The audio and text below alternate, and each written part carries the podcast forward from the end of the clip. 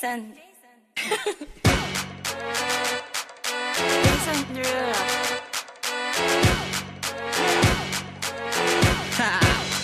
Get jazzy on. I'm that flight that you get on.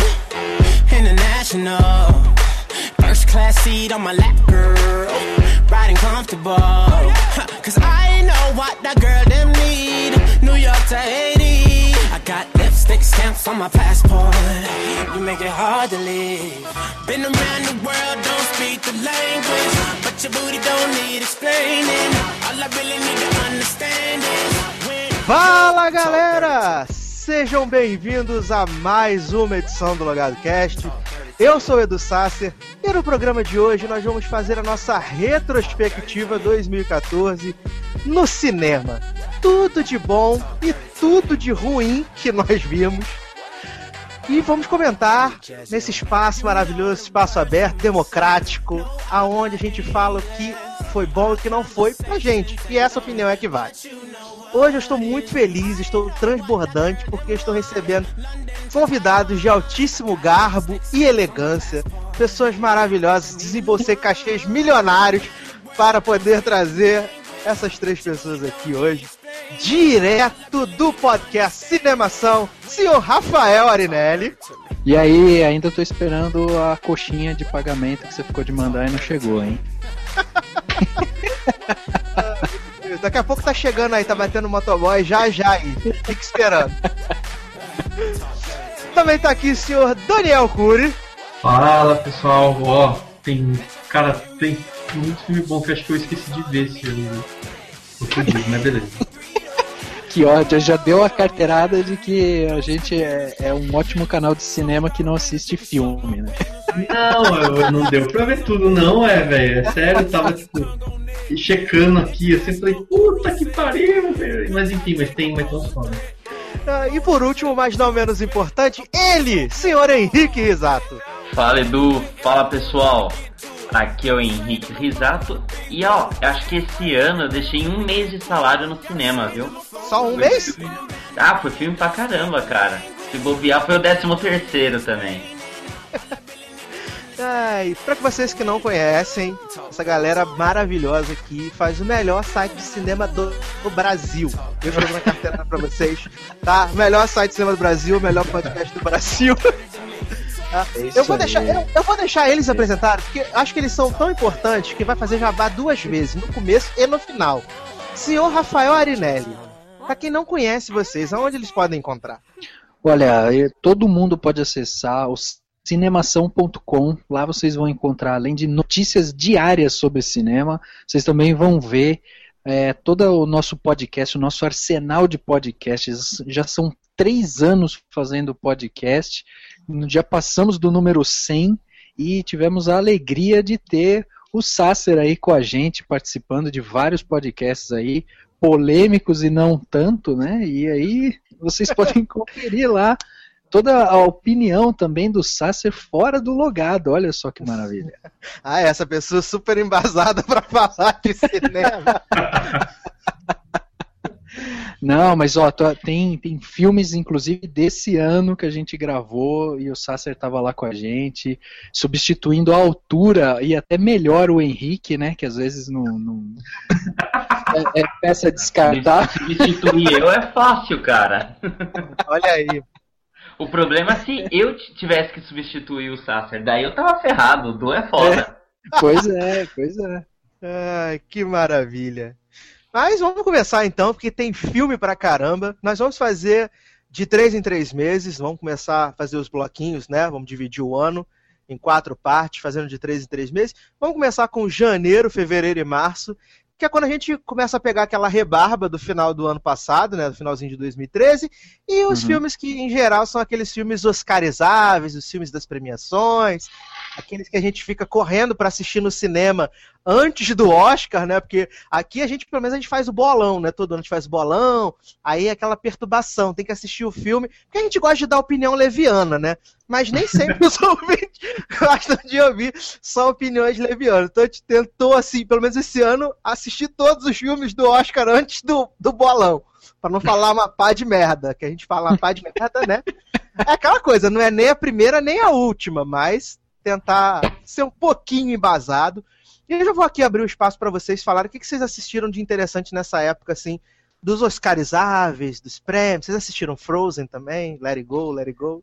É, então, cara, eu acho que a gente pode começar por aí, né? Porque o, o, começo do ano de 2014, lá no dia 3 de janeiro, a gente teve o lançamento do, do Frozen, né? Que foi o pé na porta da Disney desse ano, né? Inclusive, o filme teve uma grande repercussão por ter um personagem feminino forte e, e, fugindo muito do padrão do que a Disney já vinha fazendo durante tanto tempo.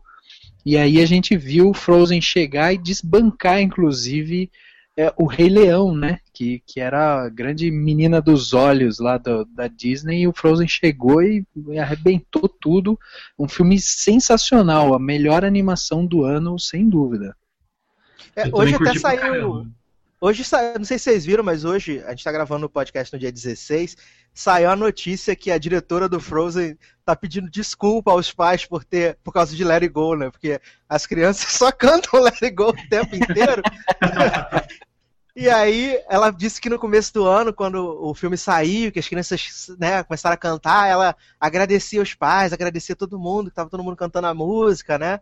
E agora ela disse que ela pede desculpa aos pais por ter criado uma música que não sai do imaginário das pessoas nunca mais. Pois é, e olha que. Eu ainda não, não tive oportunidade de assistir. Na verdade, oportunidade sempre tem, mas eu não consegui parar para assistir eu tive contato com os personagens naquele seriado Once Upon a Time. Cruz e... credo, hein? É, então. É, pois é. E dá pra sair até olha, um. Olha denegrindo a nossa imagem, né? Vai, é. continua denegrindo. Continua. Não, mas o, o pessoal que ouve o logado tá, tá ligado em série também, né? E, e o Frozen ele vai ter até mesmo uma continuação agora, ano que vem, que vai ser um curta-metragem que vai ser exibido antes do, da versão live action de Cinderela. Então eu tenho que correr aí para conseguir assistir o, o Let, It Go, Let It Go da Elsa. E, e, eu acho que tem uma coisa impressionante em Frozen também, que é essa questão, né? Como que o filme conseguiu se perpetuar durante o ano inteiro, né? Quer dizer, a gente está em janeiro, em de, dezembro, é, falando de um filme de janeiro, e aí você vê que é um filme que teve assim tanto sucesso e ele foi tão bem feito, teve tanta. ele é bem, tão bem amarrado que você consegue ver que o filme perpetua até dezembro, ainda cantando as músicas, as crianças ainda vendo o filme.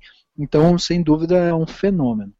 É, tem duas coisas que eu acho legal do Frozen, que eu achei muito legal. Assim, primeiro, a gente foi o primeiro filme da Disney, né, o desenho da Disney, que a, a princesinha não, não casou com o príncipe encantado, né? Tipo, não tem príncipe encantado, né? É só, é só princesa, tá? Isso é bem legal.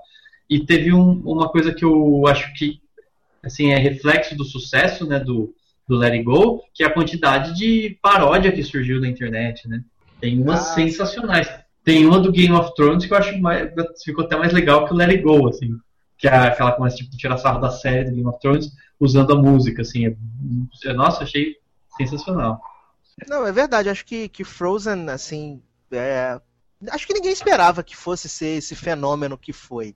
É, acho que a Disney poderia até ter grandes expectativas para o filme, mas é, não, não, não, imaginava a dimensão que o filme ia tomar. E até pergunto para vocês, porque eu, eu ouvi em alguns lugares pessoa, o pessoal dizendo que o Frozen foi o pontapé para uma nova época de ouro da Disney. Vocês acreditam que realmente pode ser uma, uma nova época de filmes muito bons da muitas animações boas da Disney? Eu acho que sim. Assim, eu acho que a pegada independente, tá, eu, assim, pode ser que os próximos tenham é, roteiros melhores ou tão bons quanto, mas eu acho que a grande pegada que o Frozen abriu portas mesmo foi essa questão de não precisar ser o quadradinho da princesinha e do, sabe, assim, do, do, do par romântico. Você pode ter boas histórias sem essa sem esse foco, né, com outro tipo de, de relacionamento entre os personagens pautando né, o, o, roteiro. Eu acho que isso é, é se, assim, se for por isso, eu já acho que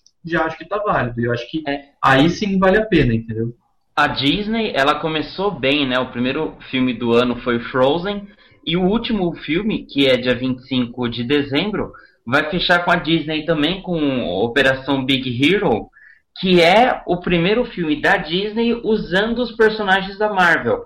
E, e quem foi na Comic Con Experience ou também tem visto notícias, para o ano que vem a Disney vai lançar um filme chamado Divertidamente e que parece ser muito legal. É uma pegada assim, é, ele vai explicar os sentimentos das pessoas, mas como se cada sentimento, cada traço da personalidade fosse um indivíduo.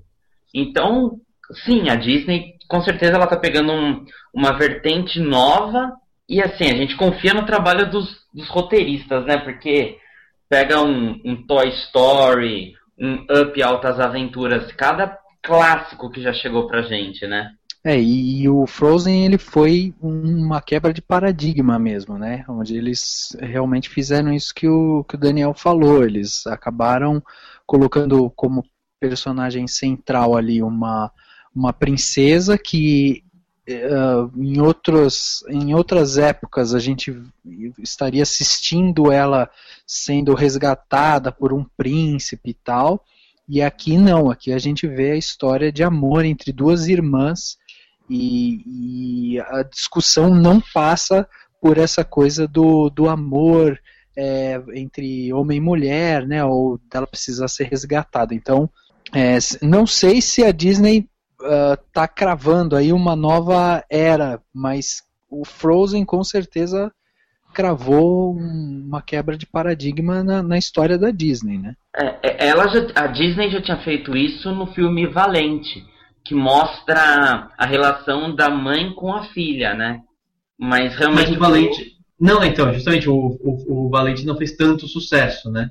Exatamente, é não é o Frozen espetacular. É. E o, o, Valente não tem música, né? Que eu me lembre. Porque o não, Frozen mas... ele é musical, né? Ele assim tem várias é, assim a, a, música conta a história. Se o Valente tem alguma música, não é não é nesse sentido de musical. E, e eu gosto muito de musical, cara. Eu tava é, pensando em uns, lembrando de uns musicais assim, e eu acho que faz falta assim é, musicais em animação para você criar, para desenvolver isso nas crianças. Eu acho que vale a pena, assim. Então é, só de ter essa pegada musical já é já muda, né? Já muda até a forma como as pessoas se relacionam, né? Fica mais na memória, né? O, quando, quando o filme, a animação, ela tem essa pegada musical, tem essa que nem que é o caso do Rei, foi o caso do Rei Leão, principalmente dos, e dos clássicos da época, né? Tipo, é, você lembra da história e você se conecta com ela através da música, entendeu? Isso é muito, isso é bem legal também. Agora, não sei se o Edu permite a gente é, falar de um outro filme. Fica à vontade, cara. O problema é de vocês. Eu tô só cara, assistindo. Eu tô só assistindo hoje. Não, tem, tem, tem um filme que eu acho interessante porque você falou pra gente pegar aí, né? Os, os três primeiros meses do ano. Então a gente tem janeiro, fevereiro e março. A gente tem um filme que também foi emblemático esse ano, que é o Ninfomaníaca, né? Um filme que ele foi dividido em duas partes e é um filme que ele teve a sua primeira parte lá em 10 de janeiro e ele teve a sua segunda parte, né, a parte final dele, justamente em março. Então é um filme que, que viajou durante esse, é, esse período aqui que a gente está falando. O, o Ninfomaníaca eu acho interessante porque houve uma certa sabe, um certo ar em cima dele ali, uma, uma perspectiva muito grande, porque era um filme que iria tratar de, um, de uma doença acima de tudo, que é o problema das pessoas que sofrem com, por ser ninfomaníacas, né? E, e o filme ele teria essas cenas quentes e de sexo quase que explícito ali para você, e aí muita gente ficou é, querendo ver o que, que como que isso ia ser retratado de uma forma é, assim que fosse conservadora para os padrões de cinema que a gente tem hoje, mas que ao mesmo tempo mostrasse toda essa doença como uma doença, né? E, e, o filme ele é bastante interessante, eu não sei se, se vocês tiveram oportunidade de ver, mas eu acho o filme bastante interessante porque eu acho que ele consegue capturar justamente essa coisa da, da doença em si. E aí você passa né, a direção do, do Lars von Trier, que é um, um diretor bem polêmico, né?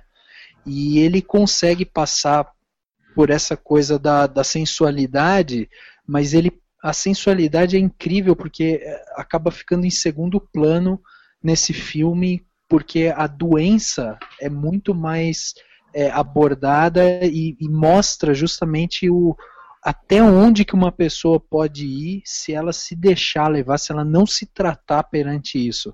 Então eu acho um filme bem emblemático esse ano por isso, porque foi o filme, o filme que teve mais essa, essa repercussão, entendeu?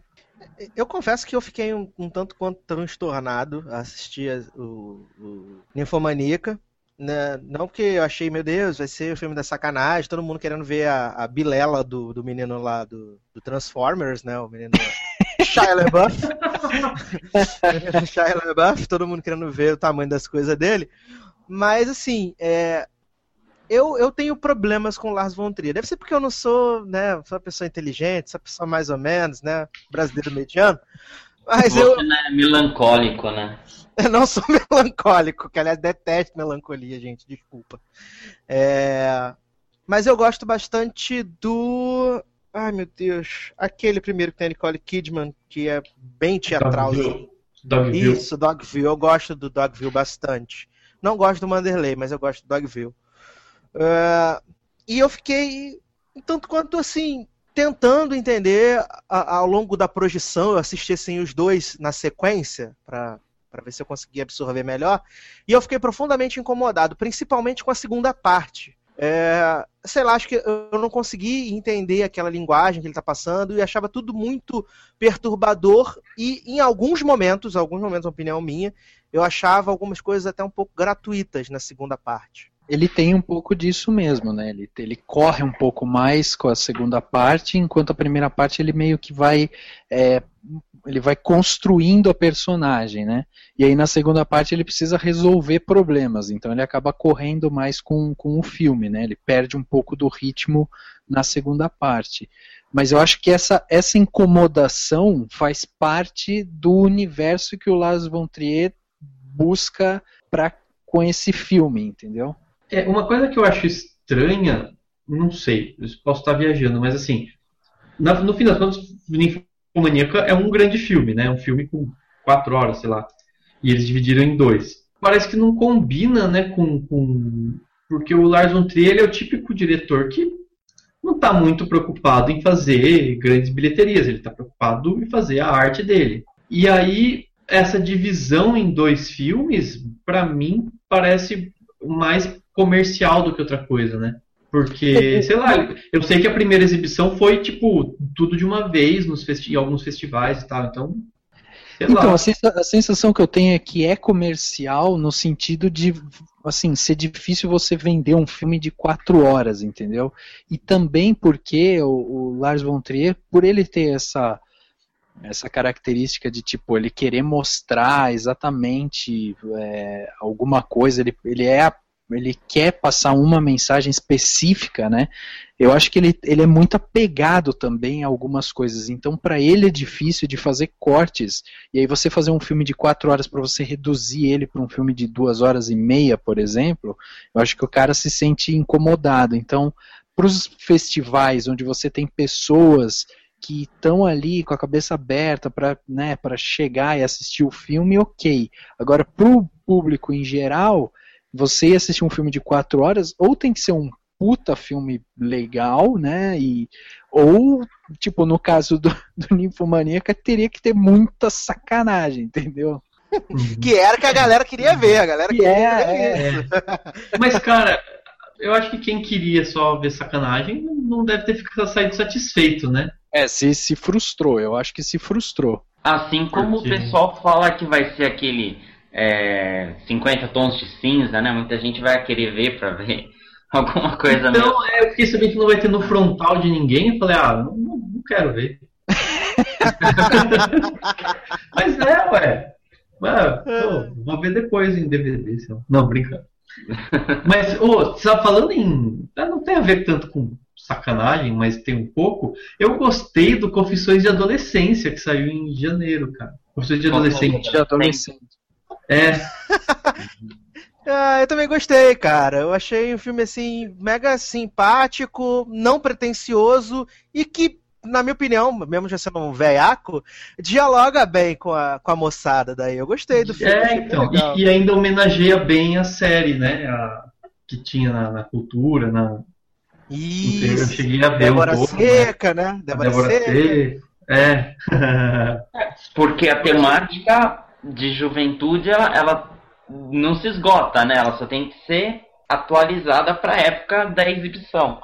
Então acho que isso ele cumpriu realmente bem o seu papel. É que o Daniel falou que ia falar de um filme de sacanagem, eu não imaginei que você ia falar esse. Na hora eu pensei no Lobo de Wall Street. É, teve o Lobo de Wall Street, é, que teve bastante sacanagem. Eu, eu ouso dizer já, desde já, né, que eu sou esse tipo de pessoa. Eu vou antecipar, né? É o meu filme favorito do ano.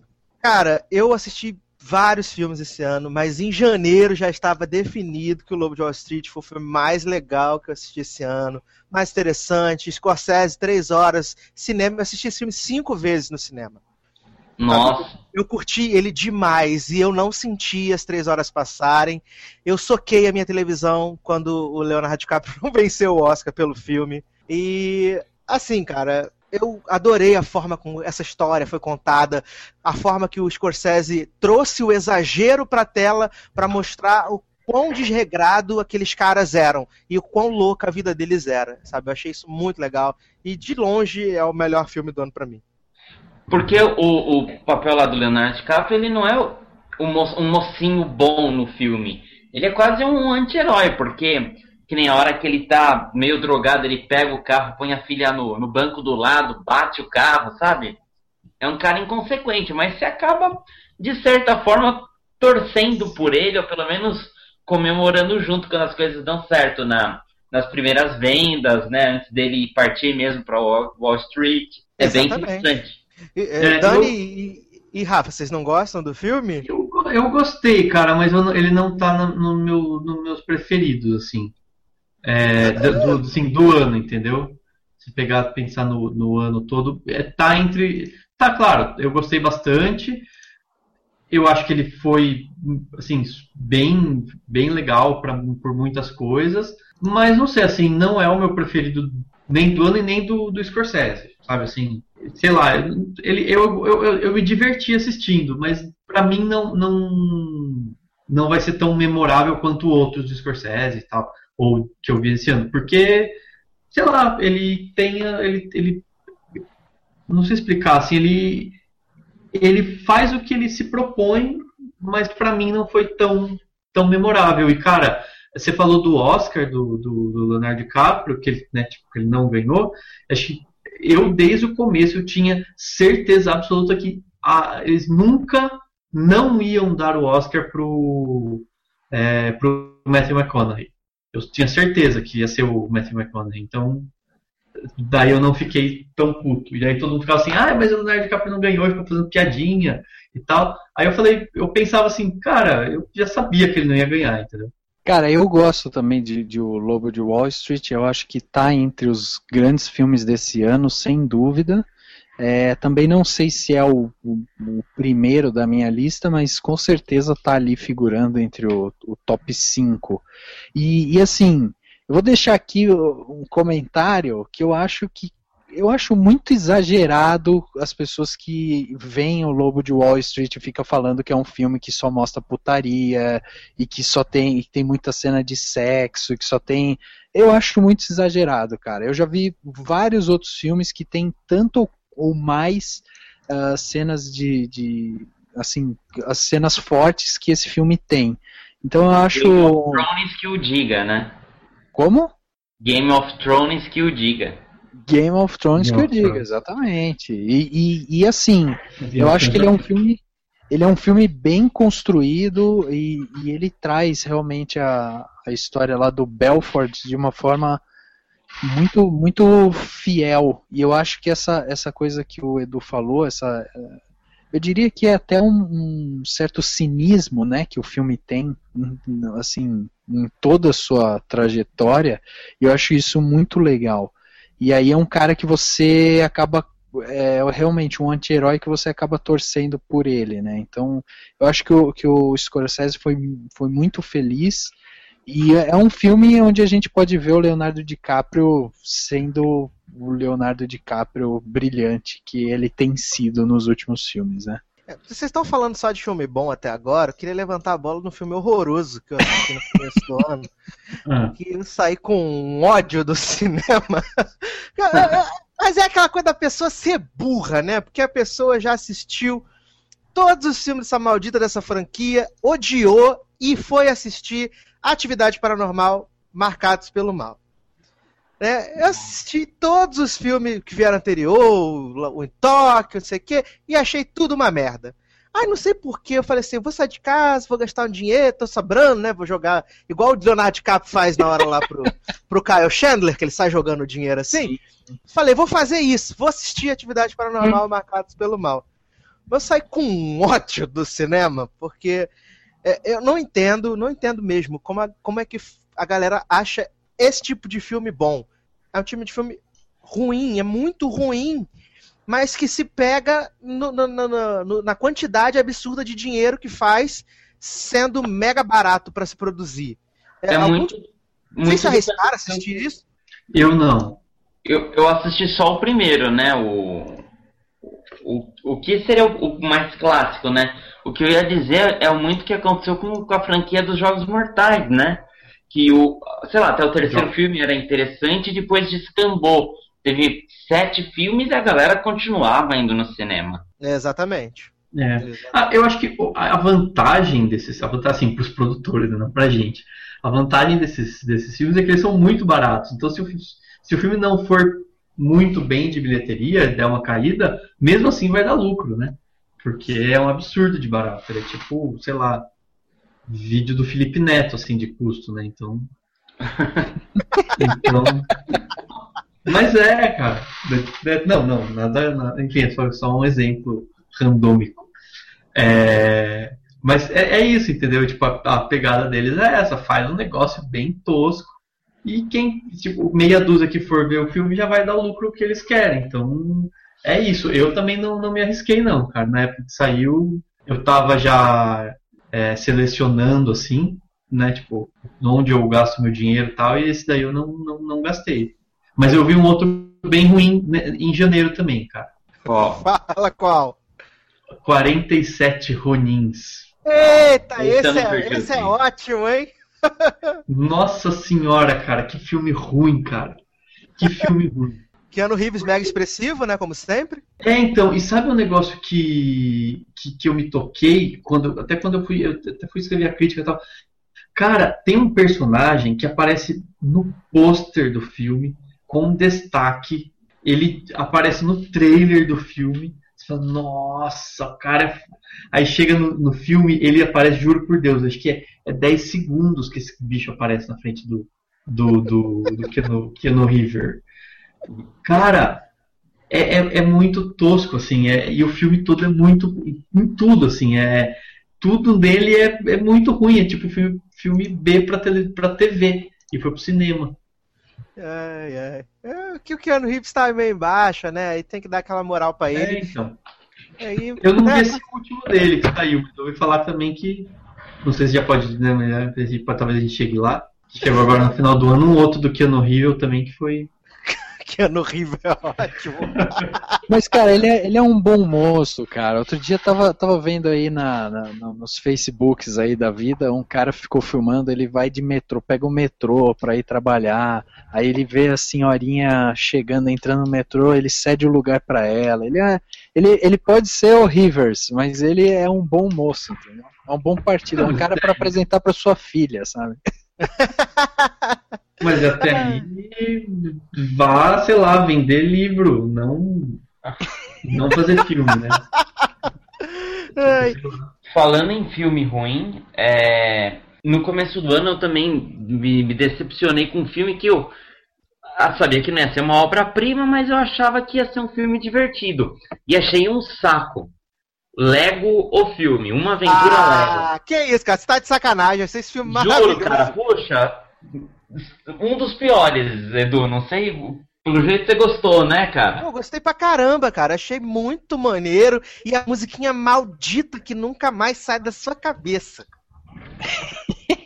É, eu não sei se, se os outros assistiram, mas eu esperava algum, algum, alguma outra coisa, assim. Eu sei que era um filme infantil, mas sabe assim, quando, como não agradou, e Lego é um brinquedo que, que, gente, que eu sempre tive. É, todo mundo provavelmente brincou bastante aí pela. Todo mundo regulou mais ou menos de idade. Mas o filme eu não gostei. Eu vi que vai ter um, um outro filme da franquia Lego focado até no Batman. Não consegui assim parar para pensar se eu vou ver mesmo no cinema quando sair ou se vou deixar para ver em vídeo. Mas eu, foi uma decepção para mim, cara, sinceramente. Mas o que, que você tava esperando assim? E o que que é? Pra eu entender, pra ver se eu vou. E, e ele, ele queria a história de origem do Lego, sabe? é, o Henrique ele gosta, tipo, é, tá, entendi. Você queria um Lego dirigido é, pelo Peter Jackson. Eu achei ele. Essa parte da, da cantoria, ela, ela foi engraçada, assim. Mas eu achei que o enredo dele, sabe? Ele começou assim de uma forma, depois eles quiseram pôr aquela coisa do, do envolvimento, né? Do, do pai com o filho.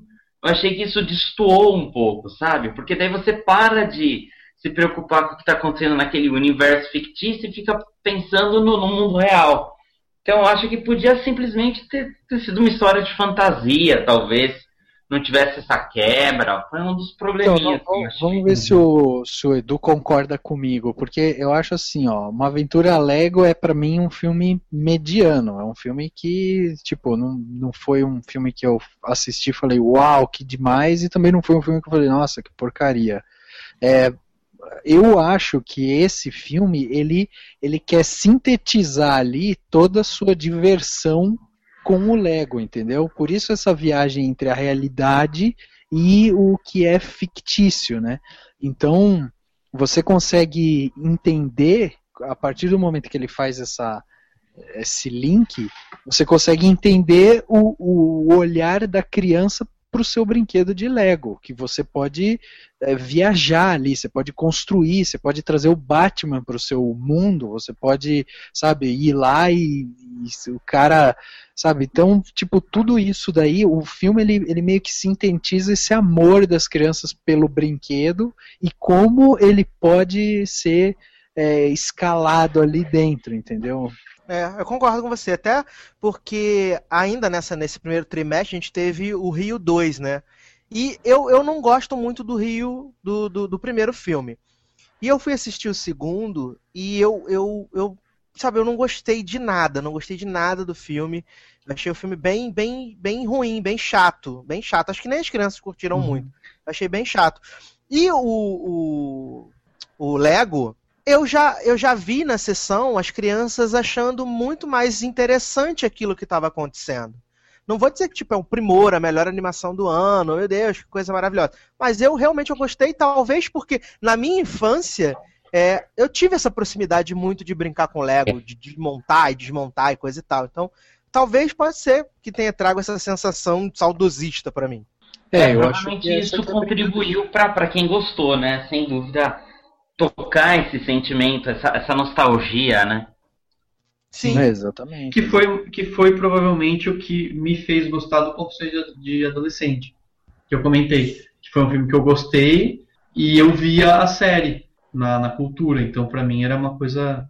Assim, é, é, isso, isso é, não tem jeito. Isso traz. É, faz as pessoas. É, enfim, se, se conectarem. Mas eu acho que quem gosta de bons filmes, quem sabe ver bons filmes, vê o, vê o filme sabe separar o, a, a, saudade da, da infância e o que é um filme realmente bom. Senão todo mundo teria gostado do Hobbit, né? Mas a gente vai chegar lá. É...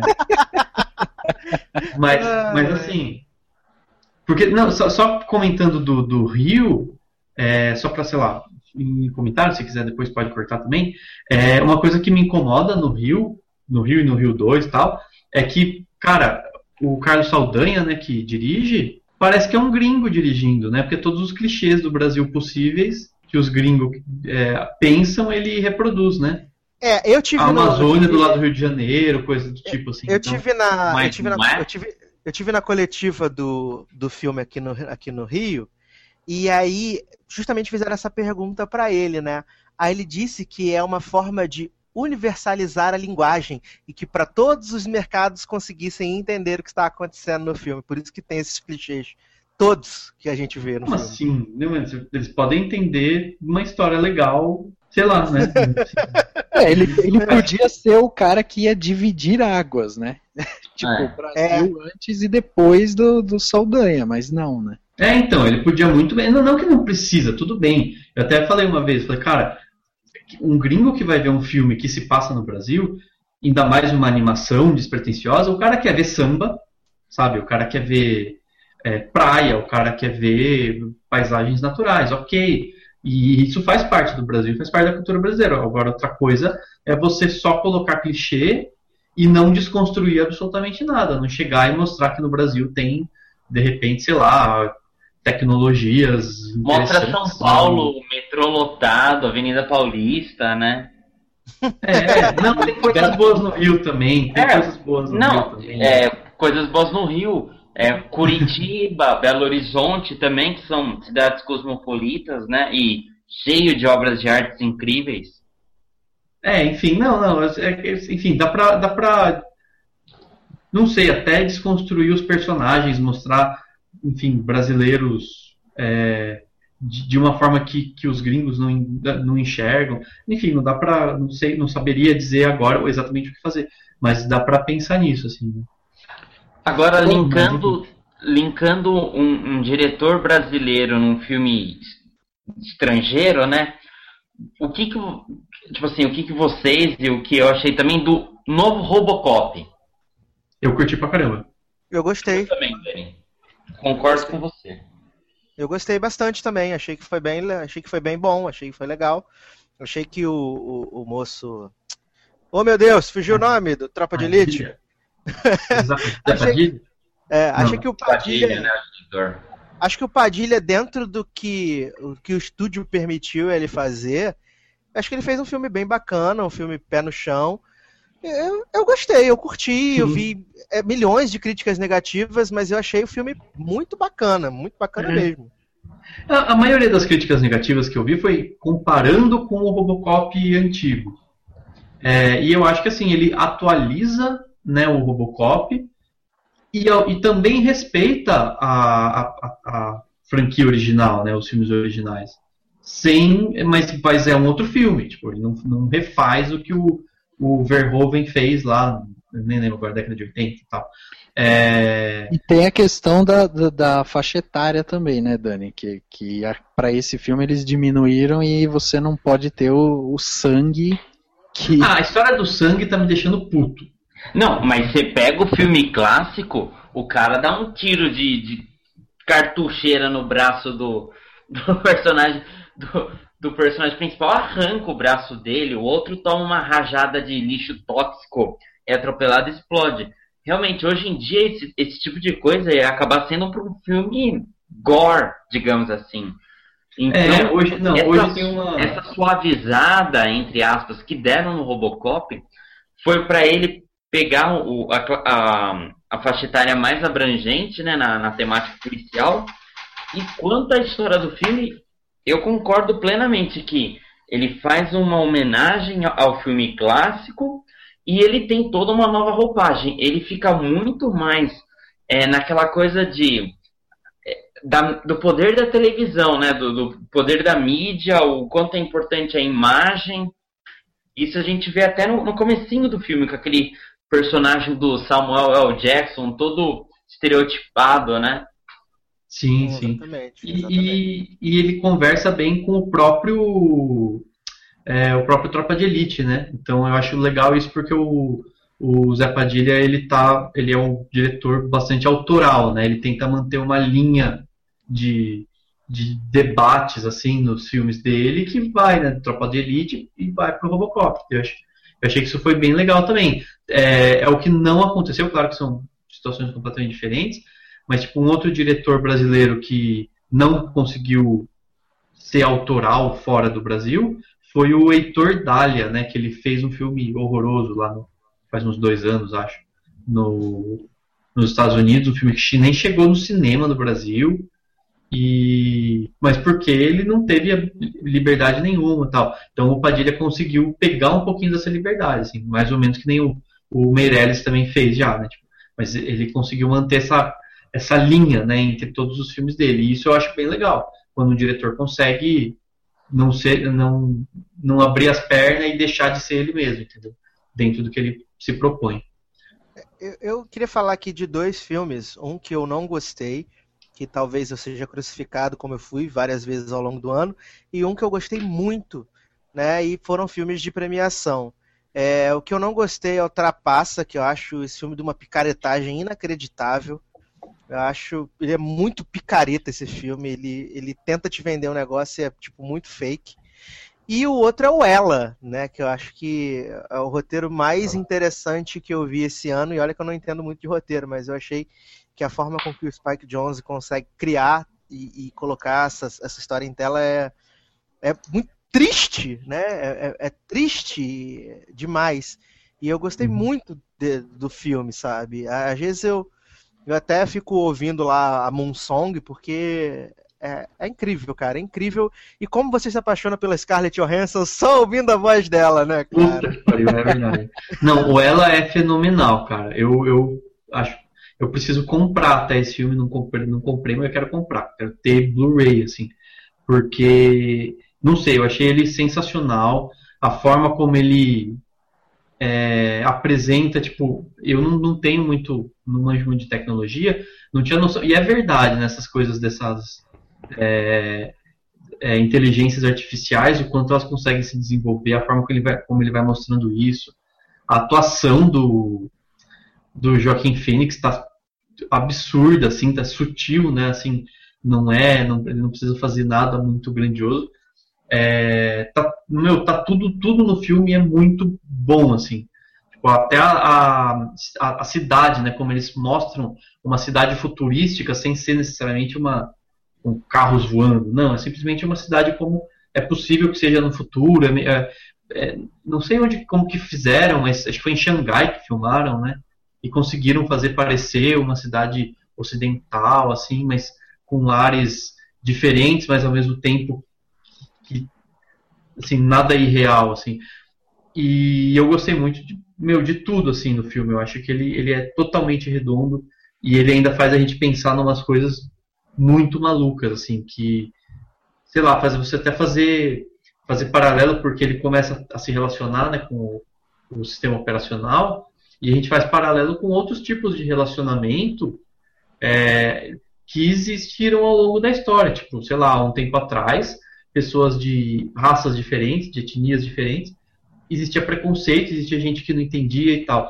É, hoje em dia acho que é muito mais com, com homossexuais e tal. Tipo, existe esse preconceito. E quem sabe no futuro o preconceito vai ser com gente que se relaciona com o sistema operacional, assim, talvez e mesmo que não seja, faz você pensar em todas essas relações, né? Então ele é um filme futurístico e ao mesmo tempo totalmente atual, assim, é sensacional.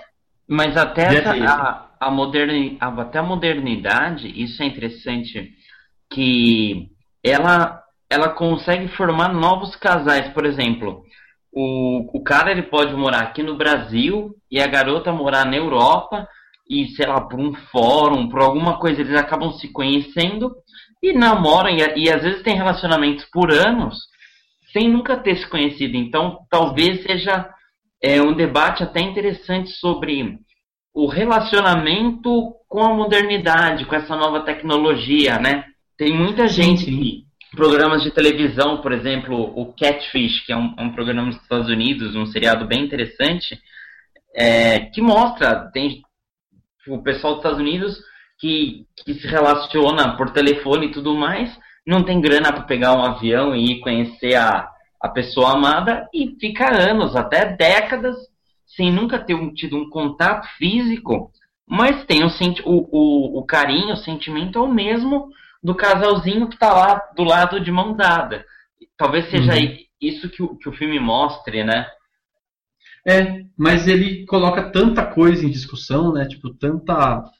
É, tudo relacionado ao ser humano, ao como.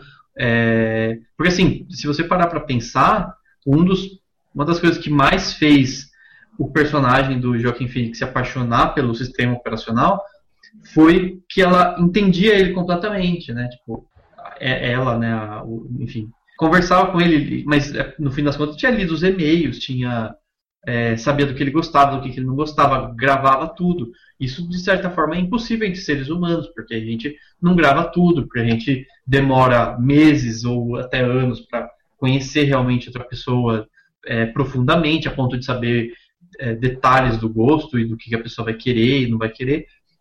E, tipo, isso é para se pensar, né? Assim, é, quer dizer que você está pulando etapa? Não sei, é, é muito louco. E, e, é tanto, tanto debate que por, é, é, o tipo de filme que eu gosto, assim, é o tipo de filme que eu, que eu piro. Eu acho que ela, para mim, é um filme que fala sobre relacionamentos, não necessariamente sobre um tipo de relacionamento ou outro, né? Mas ele fala sobre vários tipos de, de relacionamento. O nosso relacionamento com a tecnologia, o nosso relacionamento com as outras pessoas, o nosso relacionamento com amizades e, e, e por assim vai, né? Então ele é um filme que, que consegue conversar sobre relacionamento e criticar e também apontar coisas que a gente po possa melhorar, né?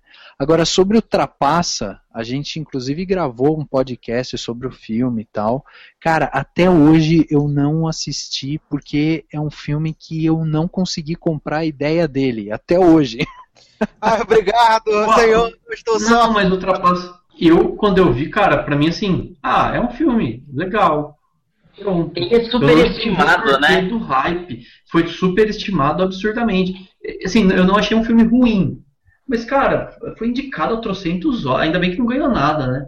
Que foi indicado um monte de Oscar. Você fica assim, pra quê? Sabe? Sei lá, eu achei mas, mas muito, é, é, é, compreensível você ver o, o filme ter ganhado tanta é, notoriedade quando você olha lá a ficha técnica dele e vê que é um filme que tem lá o David o. Russell na direção, daí você tem o Christian Bale, o Bradley Cooper, a Amy Adams, a, a Jennifer eh, Lawrence, Lawrence né? que tinha acabado você... de ganhar um Oscar, né? Ah, mas tem vários filmes você... com grandes nomes que não recebem tantas indicações. Ok, podia ter, tipo, figurino, né? Essas coisas. Podia até ter tido uma indicação, mas há trocentos mil é, é, coisas. Melhor filme, melhor diretor, melhor isso. Eu achei totalmente é, muito superestimar mesmo o filme. Agora tem uma coisa, né? Fugindo um pouco disso, é, eu estava pensando aqui, né? A gente estava olhando justamente essa lista de, de janeiro a março aqui, e cara, se você for parar para pensar, você tem várias estreias durante esses três primeiros meses. Depois você vai ver lá, puta, pra ir encontrar coisa boa no resto do ano. Você olha assim, ó, por exemplo, em fevereiro, a gente falou justamente aí do, do, do Trapaça, né? Mas aí a gente teve ela, teve Filomena, que é um filme é, britânico muito bom também, Nebraska, Clube de Compra Dallas, é, a gente teve, cara, só, só aí, é, 12 anos de, de escravidão, tipo, só filme top, assim, filme que realmente, tipo, ou ganhou o Oscar, ou teve alguém que foi indicado ao Oscar, enfim. E aí você olha. Os Oscarizáveis, né? Que, que é o comecinho do ano sempre, né? É, o começo do ano sempre tem. E no Brasil, cara, como o Brasil não é um. não tem a, a, a o mercado tão amplo que nem nos Estados Unidos, a distribuidora vai lançar filme que da, da, do período do Oscar, eles vão lançar uma semana antes para dar tempo do filme, se ganhar o Oscar, ficar tá na sala de cinema e todo mundo correr para assistir, entendeu? É isso que eles fazem. E se eu tivesse uma distribuidora, eu ia fazer isso também, porque é o, é o jeito, entendeu? Exatamente. Se a gente for olhar 2015, vai estrear um monte de filme bom uma semana antes do Oscar. Porque... E aí tem, tem um filme que eu queria até, vou deixar aqui uma dica para as pessoas que estão escutando aqui o Logado, né? Que é justamente uh, um filme que não, não é esses filmes que foram tão aclamados, tipo como 12 anos de escravidão, o Clube Compras Dallas e tal, mas é um filme que saiu durante esse período que não teve tanta repercussão, ah, pega o caderninho aí, viu, Edu? E anota que você vai gostar desse. chama, tá a, chama Até o Fim. É um filme ah, que eu já comentei. É um filme do Robert Redford. É um filme, cara, é um filme sensacional. Para mim foi um dos melhores filmes que eu assisti também esse ano. Ele, ele é um filme que tem como no elenco ele tem Robert Redford e só. Você acredita que do, do, dos Oscarizáveis, o Até o Fim é o único filme dos Oscarizáveis que eu não assisti? Cara, então vai correndo para a locadora mais próxima. Ou Netflix, né? Que a gente não ganha nada pra fazer a propaganda dele. É. No caso, você tá... é.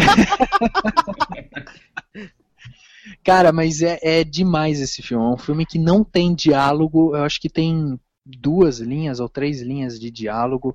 É um roteiro é, muito bem escrito. Você consegue entender as decisões do personagem, que inclusive nem nome tem, porque ele não. Ele, tipo, ele tá sozinho no mar, né?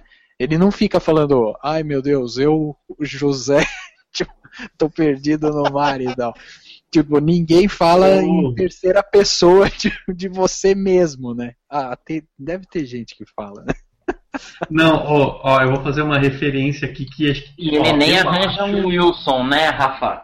Não, não tem o Wilson. É Wilson. Posso, posso fazer uma referência aqui? Eu não sei, eu acho, eu vou suspeito, tô suspeitando que o, que o Edu vai, vai sacar essa piada. Mas, tipo, monólogos Thiago Santiago. Não, ninguém sacou. Cara, eu. O Thiago Santiago, pra mim, é aquele moço que escrevia a novela dos Mutantes. Então, você nunca viu monólogos que ele faz nas novelas? Tipo, o, o, o, personagem, tipo, eu nem vi. Qual que eu vi? Teve alguma outra que eu quero a coisa mais ridícula do mundo. E, tipo, ele deixa o personagem sozinho na sala e ele fica 15 minutos fazendo os monólogos mais ridículos que você pode imaginar. É tipo, eu, Rafael, tenho que pensar é, em tipo, é, sei lá, ele fala. Nossa, é ridículo, é ridículo, é ridículo.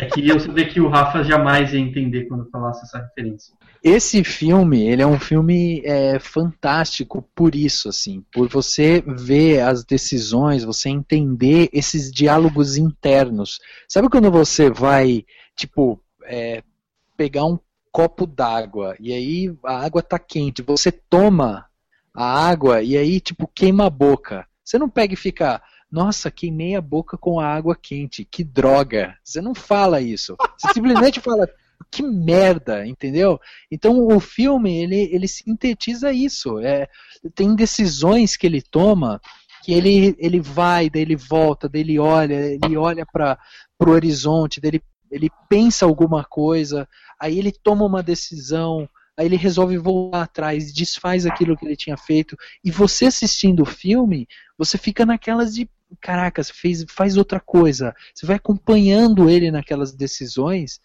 E para mim foi um dos melhores filmes do ano. Então anota aí no bloquinho. Eu concordo com o Rafa, gostei pra caramba também. E só assisti porque ele já tinha dado a dica pra mim. Olha aí, olha aí. Então... Nesse período, nesse período ainda, é, só pra tipo, fechar, sei lá, não sei se vocês vão querer fechar já esse período como que tá ali, mas assim... É, você tem, tem que quebrando a gente, senão a gente vai ficar três horas de podcast. tem problema é, não. não. Divide, divide os ouvintes, engole, engole o podcast. Ouve, ouve até o final. Ouve até o final, porque no final tem uma surpresa, né? Faz que nem. Faz com criança, um brinde. come tudo. É, come tudo, que senão você não vai. Nunca sabe para onde que a criança vai, né? Mas. Fiquei preocupado com a infância do Henrique agora. Ah, meu, meu nono fazia assim, come, come, senão você não vai. Nunca ia pra porra de lugar nenhum, mas comia tudo. Comia, né? Ah, então tá. Mas, cara, dobradinha de filme bom e filme ruim desse período aí. É, em fevereiro teve o Inside Lewin Davis, Balada de um Homem Comum, que é muito foda esse filme é muito bom esse filme, assim, tipo, é, é tudo nele, as músicas são boas, é, a fotografia é muito sensacional, a forma cíclica, tipo, o roteiro ele é cíclico, ele te, praticamente termina de uma, da mesma forma que começa. E você fala, mano, que da hora, porque tipo, a vida do cara é essa bosta. E é muito legal. É, e um ruim que foi o 300 Ascensão do Império, né? Só valeu pela Eva Green, né? Só, ah, só valeu, é, só, mais nada. Não teve, teve boobs? Acho que não teve nem boobs. Né? Ah, não, não, não lembro agora. Eu acho que não, porque é PG-13. É, é, então, não teve nem isso, então, beleza. Então, pra gente fechar aqui essa, essa primeira primeiro trimestre do ano, vou citar aqui dois aqui e a gente passa para a próxima etapa. Um que eu achei mediano, mas que, que para mim valeu assim, que foi o, o Refém da Paixão, né, do, do Jason Reitman, que a galera criticou demais o filme. Mas eu achei ok, me entreteve, legal. Eu gosto bastante de ver a Kate Winslet em tela, então pra mim tá valendo. Ela tá muito bem, já é uma senhora, já quarentona, mas tá muito, muito bem. E um que eu achei extremamente divertido foi o Sem Escalas, com o Liam Neeson, sabe? Eu gostei demais do filme. Entrei no cinema pra passar tempo e, tipo, passei o tempo e passei o tempo muito bem, porque eu gostei demais do filme, achei muito divertido. Ô, Edu, quantas vezes você foi no cinema só pra, pra esbanjar? Porque é a segunda vez já que você O Edu não é funk ostentação, é cinema ostentação, né? É, exatamente. É. Cara, mas é, Então, mas é aquele negócio, né? Tem muita cabine nessa brincadeira aqui também, né? Sim, é. Cara, eu, é, eu não tive a oportunidade de assistir o, o, o. Eu não tive nenhum dos dois. É, Eu não assisti Eu nenhum não dos vi. dois. E pra ser Não sincero, o Sem Escalas pra mim, por exemplo, quando eu, até pelo cartaz, pelos trailers e tal, eu falei, meu, é o Liam Neeson, Liam Neeson usando, sabe? Mais um filme, entendeu? Duas semanas É. atrás eu, eu vi um filme do Liam Neeson, mas daí eu, eu comento quando a gente estiver no último trimestre aí. mas eu lembro que quando eu vi o Refém da Paixão eu fiquei bem empolgado. Eu acabei não, acabou não passando pelos interior, mas é, eu lembro que eu fiquei muito empolgado. Eu achei que, que deve ser um filme, filme bom, sim, o que eu tô a fim de ver. Eu Ah, gostei porque eu gostei porque eu, eu curto os filmes do, do Reitman, né? Acho que o único filme dele que eu não gosto de jeito nenhum é os Jovens Adultos. Eu não gosto. Eu acho a Charlize Theron no filme insuportável. Eu não, não consigo gostar. E a galera falou muito mal do Refém da Paixão, mas eu, pô, eu comprei a história, achei legal, achei ok. Tipo, É aquele filme Água com Açúcar que passa na sessão da tarde. Aí a sua decisão de comprar ou não a história. Eu comprei, então pra mim valeu, valeu o ingresso. E é a isso. É, não, mas tá certo. É. É a Kate Winslet com o Josh Brolin, que o Josh Brolin, né, que era pra ser o nosso próximo Batman. É verdade. O Batman poderia, que poderia ser um bom Batman também, mas veiaco, né? Mas isso daí, sei lá se, se entra no Não. mérito agora, né? É, eu, já, eu já sou defensor do, do Batfleck aí. É, não, quero não, mais mas discussões. também, eu, não- eu tô, tô confiante aí, vamos ver o que vai acontecer. Uhum. Então vamos passar para o segundo trimestre, os meses de abril, maio e junho. Aí a gente já começa a ter aquela pitadinha dos filmes de verão, né? Inclusive, abriu o mês de abril, né? Aqui já com o Capitão América 2, o Soldado Invernal, que a galera do Cinemação falou desse filme, falou bem do filme. Eu gostei muito do filme. E eu acho legal que esse comecinho de abril teve uma mescla de filmes bem bacanas, que pra mim foi o Capitão América Soldado Invernal e o Hoje Eu Quero Voltar Sozinho, e dois filmes bem merdas, na minha opinião, claro. Né? Fique claro, não, não, repre não representa a galera do cinemação, que eles são muito mais espertos que eu. Que é o Noé, que eu, eu detestei o filme, eu achei bem, bem fraco, e o Confia em Mim, que é estrelado pelo menino Matheus Solano, que assim, escorreu várias lágrimas de tristeza ao final da projeção. E assim, eu vi esse filme em cabine. E eu confesso que na segunda, do segundo ato em diante do filme, devia ter umas, uns 16 jornalistas na sala, e a galera estava rindo do filme muito alto. E é um suspense. E a galera tava rindo, a galera saiu da sala rindo. E eu fiquei profundamente constrangido por quem produziu o filme.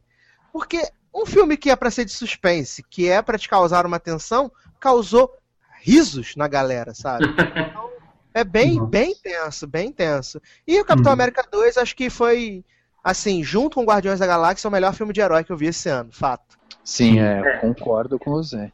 Na, na minha lista também, são a Marvel esse ano dominou, X-Men foi, foi bom também, a gente já vai falar dele.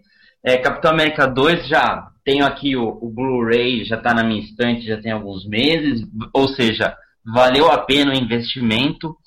Foi um filme que ele, o Capitão América 2, ele foi um divisor de águas porque ele mostrou o fim da Shield, né? Que era aquela grande organização que no final das contas os Vingadores estavam envolvidos. E o seriado Marvel Agents of Shield também estava muito forte com essa relação e tudo foi é, transformado, foi alterado com o enredo do Capitão América 2. E teve muita cena legal de ação. É, foi um filme basicamente sem superpoderes, né? Se for ver bem. Foi até uma, uma pegada de espionagem mesmo. E, e foi uma surpresa muito boa, porque eu acho que se comparar com o primeiro filme do Capitão América, o segundo filme ele foi bem superior.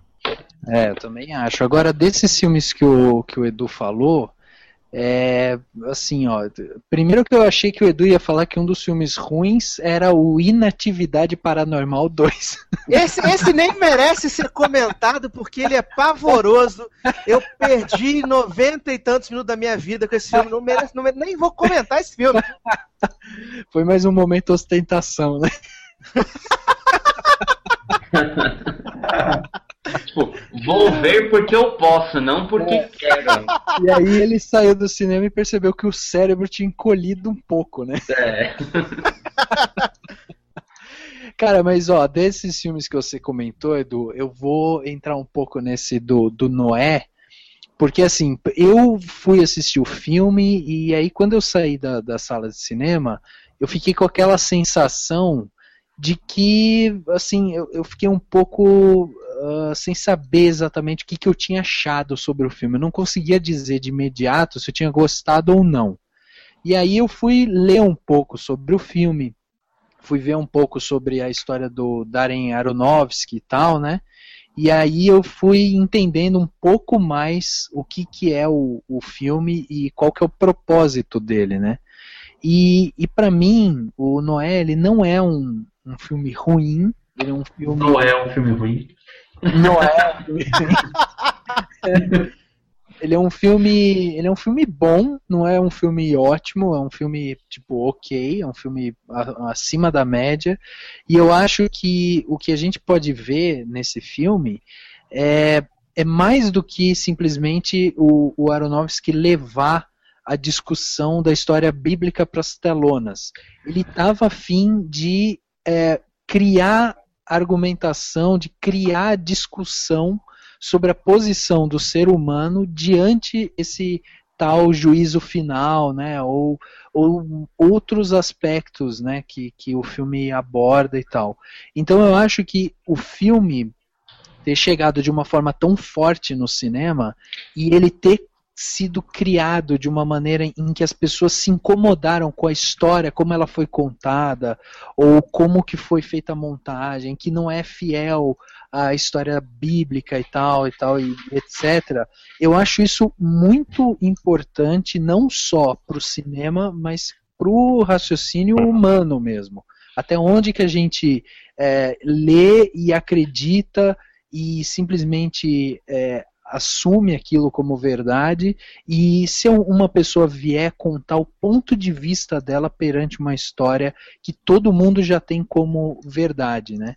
É, e o, o Aronofsky, ele, o Darren Aronofsky, ele é ateu, né? Então, eu acho que assim, quando ele pegou o, o filme do Noé para fazer, ele deve ter pego também a Bíblia e falou assim: ah, tá escrito aqui, os guardiões são os anjos caídos de pedra. Falou, tá escrito isso, vocês acreditam nisso? É isso que vocês vão ver. E muita gente, nossa, que nada a ver, uns golem, sabe? Muita gente não comprou a ideia. Então, cara, mas, mas, não era só isso, porque o Aronofsky ele é ateu hoje, mas ele, ele era um cara muito religioso antes. E alguma coisa dentro dele se quebrou para ele uh, virar ateu. E a gente não vai entrar no mérito do que é certo, do que é errado dentro disso. Mas a questão que eu acho interessante é justamente isso. E, e eu vou, vou dar um exemplo para vocês de uma coisa que aconteceu comigo recentemente, eu achei muito interessante. É, a gente, eu fui no cinema e tal, e aí a gente encontrou lá uma, uma amiga em comum que estava com uma menina pequenininha lá, de 14 anos, né? E aí a gente começou a conversar com ela, não sei o que, ela virou pra gente e falou: Ah, eu não como porco. Eu falei, ué, por que, que você não come porco? Ela falou, porque na Bíblia está escrito que não deve comer porco. Aí eu falei, mas por que não deve? Ela falou, ah, porque não deve. Eu falei, mas por quê? O que, que o porco tem? Ah, não, porque o porco é sujo. Aí eu falei, mas por quê? O que, que tem a ver? Coitado do porco, tipo, é a natureza dele. Então você pode comer vaca e não pode comer porco. Dela, ah, não deve. Na Índia não. Então, mas, tipo, a argumentação dela é, era exclusivamente aquilo, porque é, era o que estava escrito, entendeu? E aí, se você cria uma história é, e tenta justificar de uma maneira lúdica ou de uma maneira, sabe, que, que mostre o porquê não comer o porco e tal, vai ter muita gente que vai falar, cara, tá errado, não é assim. Você fez um porco Jesus, um porco um porco deus aí, não existe porco deus. E o porco deus lutou contra o, a vaca deus, sei lá, entendeu? Então, tipo, se você criar qualquer coisa nesse sentido, você sempre vai ter essas, essas discussões. Eu acho que o mais importante é isso. É você uh, entender que o filme é a visão de um cara que era um cara religioso, que é ateu, e aí o cara resolveu trazer para a tela uma história bíblica que era algo que ele acreditava antes, e aí ele quer justamente questionar. Então é, é isso que me deixa, é, assim, que me, me dá mais felicidade ao ver esse filme, entendeu? É, ele põe até a, loucura no, no personagem do Noé, né? Porque você vê que ele quer a, a nora dele ficar grávida, ele quer matar os bebês, porque ele quer morrer, a esposa morrer, e daí os filhos morrerem e acabar com, com a, a linhagem do, do ser humano, né? Eu acho, eu acho que. E que não necessariamente foi isso que o, o, o Noé recebeu, a mensagem divina e tal. Ele pensa assim, é, ele já quis ser totalmente radical. Não, vamos acabar com, com os seres humanos, então a gente vai ser os, os, últimos humanos, né? Eu acho que isso foi interessante também ter no filme, que, que pode ter causado uma estranheza também. Eu não gostei muito do filme, no, no geral. Não achei um filme é, deveras, assim, importante dentro dos grandes filmes do ano. Mas, mas eu, eu respeito, assim, a utilidade que ele teve com essa questão religiosa, como o Rafa está falando.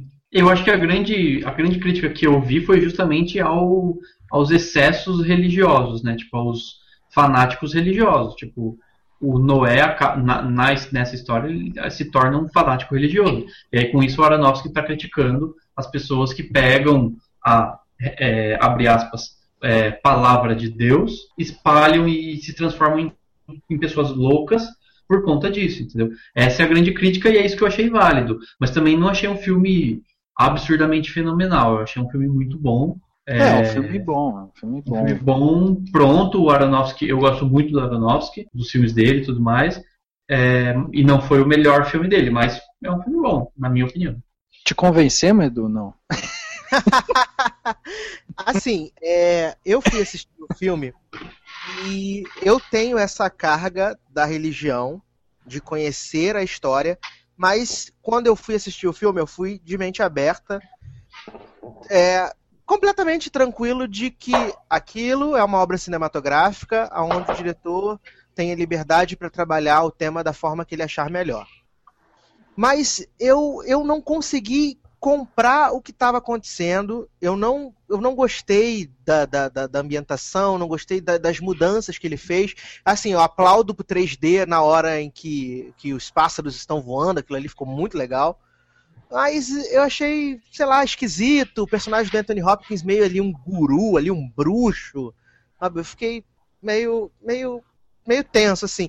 Mas eu vou dizer assim, que eu gostei mais de Noé do que o Son of God, né? O Filho de Deus que tem cara de telefilme, assim, inacreditável. Cara de telefilme. Nossa.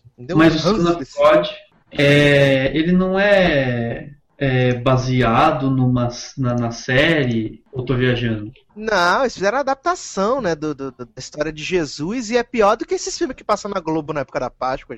Não, então, mas, então, mas esse Son of God, ele é baseado numa série Da, na Ah, The é? Bible, é isso mesmo, na The Bible.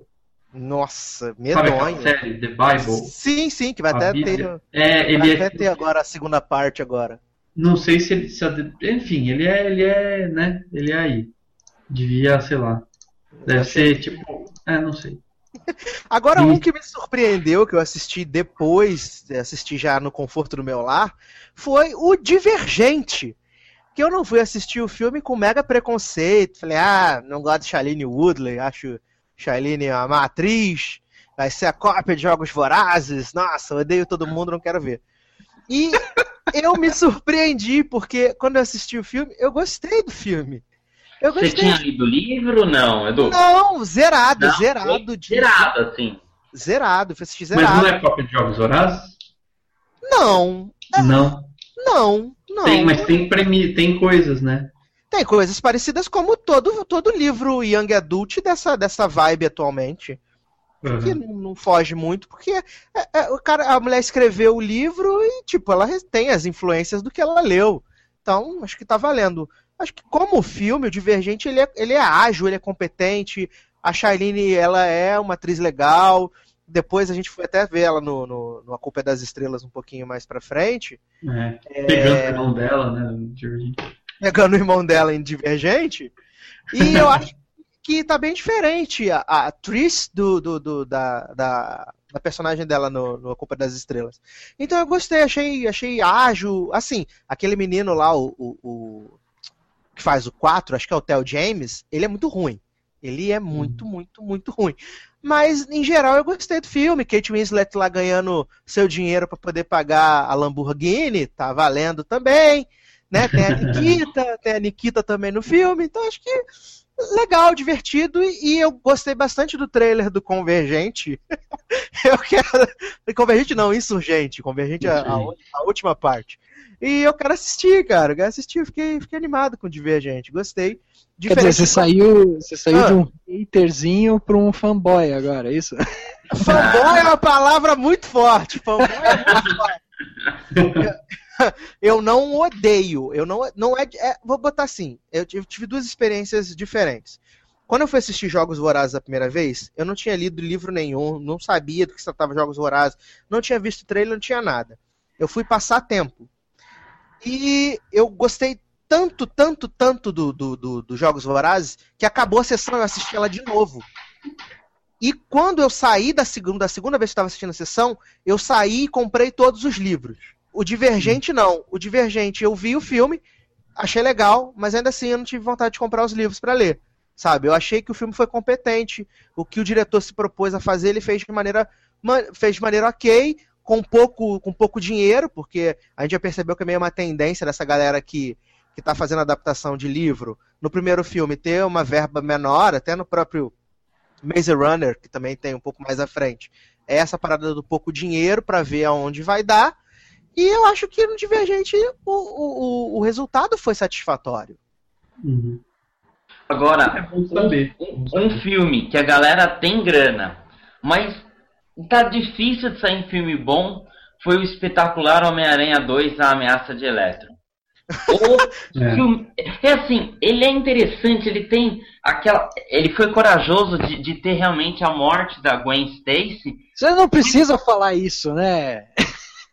É, E corajoso em acertar o dente do Jamie Foxx com choque elétrico, né? Isso, é, tipo, você não consegue ser, ser bom o filme. Você, assim, você assiste e fala, pô, ah, tá bom, mas por favor, devolve os direitos pra Marvel, vai. Eu, eu queria fazer aqui um, fazer uma observação aqui, só que o, o Henrique precisa entender que no Cinemação a gente dá spoiler de tudo, só que no podcast dos amiguinhos a gente tem que se controlar, viu, Henrique? Aqui é pior, aqui você pode dar todos os spoilers que você quiser. Ó, viu só, Rafa? Não fica pondo algemas, não, que eu vou falar tudo. Aqui você pode contar o final do filme pra pessoa. Você pode falar que, que o. Bruce Willis está morto no final do sexto sentido. Nossa! Sério? É, ele tava morto, desculpa. Nunca Você- você já, já pensou, né? Só, só desviando do assunto, vocês viram que tem uma tem uma página no Facebook agora, né? Que é de spoiler. Ah, sim, spoilers de filme maravilhosa essa página. É, é sensacional. Eu ainda fiquei com medo, eu não curti, falei, vai que vai aparecer alguma coisa que eu não quero ver. Ficou com medo, né? É, eu, fiquei, ah, eu não curti, eu só vi rapidinho. Aí já descobri um, eu não tinha. Tinha um filme que eu não tinha visto, eu vi lá, falei, ah, vou ver esse filme logo, né? Enfim. Mas, Mas o que cara, vocês acharam do, do, Homem, do espetacular Homem-Aranha 2? Eu já, já, dei minha opinião já. É, eu acho.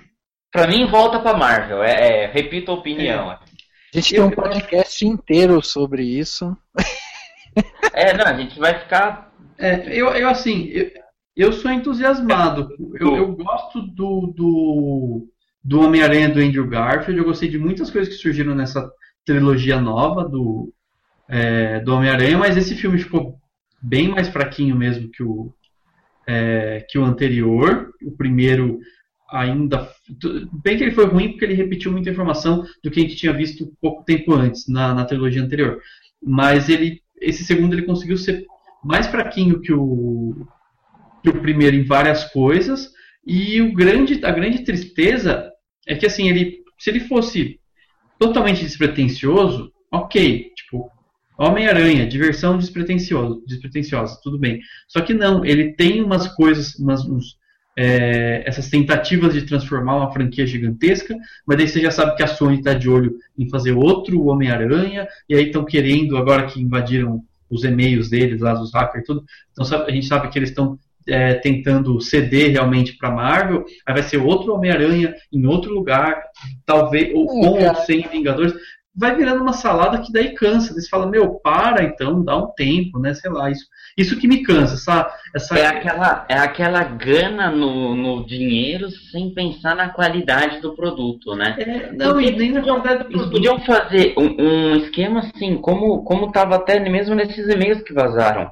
Ele cede o, o personagem de volta para Marvel e todo o lucro, arrecadação com brinquedo e tudo mais, eles recebem uma porcentagem, entendeu? P podia fazer uma negociação assim. Cara, é, eu, eu tenho a sensação, eu gosto de, de O Espetacular Homem-Aranha 2, eu acho que é um filme divertido, assim, e tal. E, mas eu tenho a sensação de que o, esse filme, os filmes de super-herói, eles são tipo a mesma fórmula sempre, entendeu? E aí é, era isso que o Dani estava falando essa cansa você pegar é. e ver que é uma franquia que, tipo, teve o filme menos de 10 anos atrás, aí volta, re, rebuta tudo, aí vai mudar de, de dono, vão refazer o negócio. Tipo, tá, tá bom, sabe? Faz qualquer merda aí que a gente vai acabar pagando para ir ver essa bosta. É, não, o que me incomoda é essa, essa sei lá, parece que, que, parece que é uma punhetação, sabe? Assim, não sei se é uma palavra muito forte para usar nesse momento, mas tipo, fica assim, ah, sabe? Ai... as pessoas falam mais barbaridades do que isso, tá entendendo? Ah, então beleza, beleza. fica, sabe assim, fica isso, cara, isso que irrita, sabe? Porque se for para fazer coisa despretensiosa, então vai, faz assim, sei lá, vamos fazer é, Homem-Aranha tipo os desenhos, assim. Cada filme vai ser uma diversão, vai ser uma historinha bonitinha e ah, só que não termina com os, os, vilões e daí fica todo aquele aquele é, aquela discussão sobre é ah, aquela, que, bom, aí aquela vontade de ser épico, né? É, e vontade então, de ser épico, e vontade de ser Marvel. Mas aí eu acho que esbarra em outra coisa também, que é justamente essa coisa do, do, dos fãs, né? Porque se você hoje eu tenho para mim como um, um dos, dos, grandes parâmetros é justamente o filme do Guardiões da Galáxia, porque era um filme que ninguém estava dando nada para o filme, ninguém conhecia os personagens. Aí o filme chega no cinema completamente solto, completamente leve, você sem expectativa, porque você quer conhecer quem são esses novos heróis e tal. E aí você compra a ideia.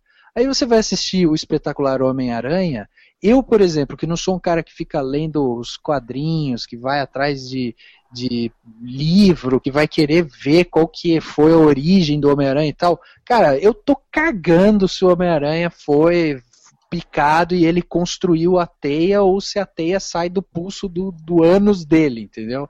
Eu não tô nem aí. Então, tipo, pra mim tanto faz. Aí, só que não, daí os caras ficam martelando, aí um monte de gente reclama que o cara não é igual, que a menina morreu diferente, que no fulano não sei o que. Ah, não, agora vamos então vender a franquia para refazerem. Aí fica essa coisa, é como o Daniel falou, essa punhetação sem fim aí. É. Mas ainda bem que depois de lançarem o espetacular Homem-Aranha 2, né, ainda em maio veio um filme super legal chamado Godzilla pra acalmar os Cara, eu me abstenho de opinião nesse momento. Não. Ah, minha, eu, vou, eu vou dar a minha opinião sobre Godzilla nesse momento. Se o efeito funcionar, vai ser melhor.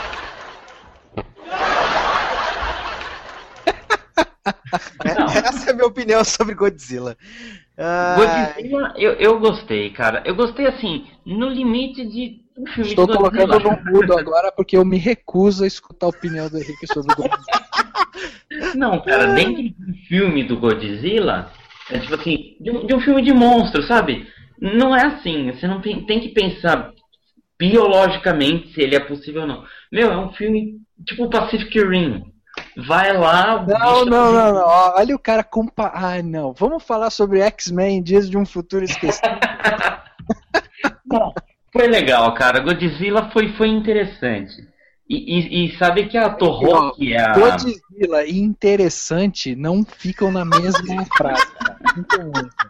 Não, Rafa, você tá sendo muito maldoso. Eu defendi o, o Godzilla no podcast que a gente fez lá no Cinemação. E eu defendo aqui no Logado. E eu ainda, eu ainda vou dar uma espada pro Godzilla pra ele ficar mais legal ainda. Isso, aí você vai ficar lá aceitado sozinho no cinema assistindo. Vai ser legal. Não, não, não, não você não tá entendendo, Rafa. O Henrique vai, o Henrique vai fazer o roteiro de um filme chamado é, o, o início do Godzilla. Ele vai mostrar, tipo, toda a formação. Aí ele vai, tipo, mostrar, sei lá, como a pessoa jantou antes de do Godzilla. E, tipo, ele vai contar detalhes, vai ficar um cientista explicando. É isso, cara. Henrique gosta Entendeu? de filme. E ele vai colocar o Peter Jackson pra dirigir. Uma trilogia. Pode explicar só. é, quem quiser ouvir todas as defesas do Henrique sobre Godzilla, é só é, curtir o Cinemação número 86, que lá tem todas as opiniões do, do, do Henrique é, sobre. Mas, assim, tem, é tem uma coisa. Eu tô desafiando o chefe ainda, né, rapaz? é, pois é. Mas deixa eu elogiar o Godzilla também. Ele é melhor do que o do, do Emerick do, de 98. O Roland é, não. isso é melhor, é melhor. Isso eu concordo plenamente. Aí é fato, aí é fato. Isso não tem, não tem como argumentar. Mas eu achei que esse Godzilla tem cara de cachorro. Pra mim ele é o Dogzilla, esse Dogzilla de agora de, de 2014. Tem a cara de cachorro inacreditável. Tem mesmo. É, tipo, eles tentaram imitar os primeiros, né? É, é, que era aquela cara de furrinha, aquela cara amassada, né? Ai, ai. E, e dias de um futuro, de um passado, de um pretérito, do presente o, indicativo. Isso, que o Rafa levantou. Ah, esse filme é muito bom. Eu acho que é um dos melhores X-Men que teve aí desses todos. Ele é uma continuação do X-Men Primeira Classe digna. Eu, eu, gostei bastante. Como fã de quadrinhos, como alguém que ainda hoje lê mensalmente, vai na banca, compra as HQs dos X-Men, é, eu acho que o filme foi, foi muito bom. E, e tem dentro da franquia da Fox, né? Esse filme tem uma cena para mim que é, que é bem significativa, que é aquela cena quando o Xavier ele vem do, do futuro conversar com ele do passado. Aquilo para mim ficou assim tão foi tão marcante porque você consegue perceber como que a gente muda, né, ao decorrer dos anos e como a gente vai se modificando ao ponto de você não se reconhecer ou de você não se entender como pessoa no passado, sabe? Então o diálogo, eu acho ela, aquele diálogo eu acho muito muito bonito, é um diálogo muito inteligente, porque você consegue ver que você tem ali o mesmo personagem vivendo em duas épocas diferentes, e aí você consegue perceber isso, essa, essa beleza da mudança humana, né? Como a gente muda e como a gente é falível e como a gente pode aprender, né, com os nossos erros. E aquele diálogo, assim, simplifica isso de uma forma fantástica. É, uma coisa que eu gosto do, desse filme e da, do que a Fox está fazendo com o X-Men é que, assim, é, ela conseguiu, ela fez algumas cagadinhas ao longo das, dos filmes da franquia, mas ela conseguiu, é, principalmente com esse filme, tipo, arredondar tudo, faz a gente esquecer o que não deu certo. Ela é. rebutou a, ela rebutou a franquia e rebutou a franquia de uma forma orgânica, né? Exatamente, dentro da história. Isso foi uma sacada de aquela cena final do filme, que é o Wolverine vendo todo mundo, vendo que tá todo mundo vivo. Foi assim, tudo que aconteceu em X-Men 1, 2 e 3 você esquece e agora você assiste os próximos filmes dos próximos anos que você vai ver como que eles chegaram aí. Isso foi uma sacada, assim, sensacional. E você vê que tem um filme é, próximo, né? Porque o X-Men saiu lá no dia 22 de maio. No dia 29 a gente teve No Limite do Amanhã, um filme com o Tom Cruise, né? E com a Emily Blunt, que tipo é um filme que eu achei bem interessante, porque ele brinca também com essa coisa da viagem no tempo, né? E só que o cara fica, é, na verdade, preso em um mesmo dia, né? E assim, eu acho esse filme, eu acho esse filme bem interessante por isso, assim, ele tem essa brincadeira da viagem do tempo de uma forma diferente. E as repetições são muito legais. Ele vai te ensinando o que, que vai acontecendo ao decorrer do, do dia daquele cara, né? Então, se o cara acorda, é atropelado por um carro, e aí na outra cena ele já está conversando com uma pessoa, você sabe que ao acordar ele teve que desviar do carro para ele estar tá conversando com aquela pessoa. Só que o filme não precisa ficar se repetindo. Então é um filme que fala de repetição, mas que não fica se repetindo. Então é muito inteligente também. É tipo o feitiço do tempo com, com o Bill Murray, mas com ação, é isso, né? Isso, o dia é, da marmota é eterno. é, o dia da marmota. É por aí mesmo. É, mas eu gostei pra caramba também do, do, do Limite da Manhã. Eu achei que, meu, ele conseguiu, assim, fazer tudo isso e ainda colocar. Tem, tem uma parte lá no final que eu lembro que eu não gostei. Tipo, tem umas coisas que acontecem e fala, tá, não precisava. mas ele, ele consegue ser muito eficiente, né? Assim, fora que as cenas de ação são, são bem, bem legais mesmo também. Bem legais. Em junho a gente teve a, a Culpa é das Estrelas, né? Que daí eu acho Cinemação que. Cinemação 90? Com o Edu Sasser. desse que vos fala. Cara, que é um filme que, tipo, surpreendeu, me surpreendeu, assim. É um filme que, para mim, ele, ele tá entre os que eu mais gostei do ano pela, por ser esse filme singelo e verdadeiro e brincalhão que ele é e que trata de uma forma tão divertida uma, uma doença tão séria, né? E que fala principalmente nesse, nessa coisa de aproveitar a vida, só que de uma forma é, não clichê, né? Então eu acho que que ele é tipo é um filme que me agradou muito esse ano dentro dessas comédias românticas e tal que a gente teve é, nem é comédia, né? Seria um é, romance. É um romance, mesmo, né? é. romance. Ele, ele, é um romance, mas teve muitos momentos que a gente, que pelo menos eu, eu ri bastante, né? Ah, é, ele, é um, ele, é, ele é um filme gostoso de se assistir, né? Ele é inspirador. É, eu gosto também, e eu gosto muito da ideia, eu tô lembrando agora do... Eu gosto bastante do, do Se Eu Ficar, que a gente pode falar um pouco depois, mas... É, juntando com a Culpa das Estrelas e lembrando também que não faz muito tempo que teve o, é, As Vantagens de Ser Invisível, eu acho que nos últimos anos saíram alguns filmes é, de, que falam de adolescência, falam de juventude e, e com seriedade, que remetem até a, a, certos clássicos da tipo que, que a gente lembra com carinho dos anos 80, assim, que ou até um pouco antes que falavam disso, dessas é, dessas coisas, é, e que eu acho que estava meio perdido, né? Assim, não tinha muito filme bom é, sobre esse, esses temas, assim. E o A Culpa das Estrelas entra nessa, nesses bons filmes, assim. Tipo, ele é um, não sei, um, sabe assim, equivalente a um Clube dos Cinco, a Sim, esses filmes conta comigo. Conta Comigo, esses filmes que são meio clássicos e depois ficam um tempo sem nada, assim. E eu fiquei, fico feliz de ver que tem filmes bons agora saindo, falando da juventude, falando de adolescência, falando de. É, inspirando os jovens, né? Que querendo ou não, foi muita menininha. Até mesmo curtindo a vida das doidado pode se pode colocar, né? Também, também, apesar de ser mais, mais é, despretensioso, mais engraçado. Mas também, e não sei, eu gosto, eu gosto muito, eu fico satisfeito de ver que se tem é, adolescentes de hoje vendo esses filmes e isso, com certeza, esses filmes vão ser muito importantes, vão ser marcantes na vida desses adolescentes e tal. E foi um filme bom mesmo.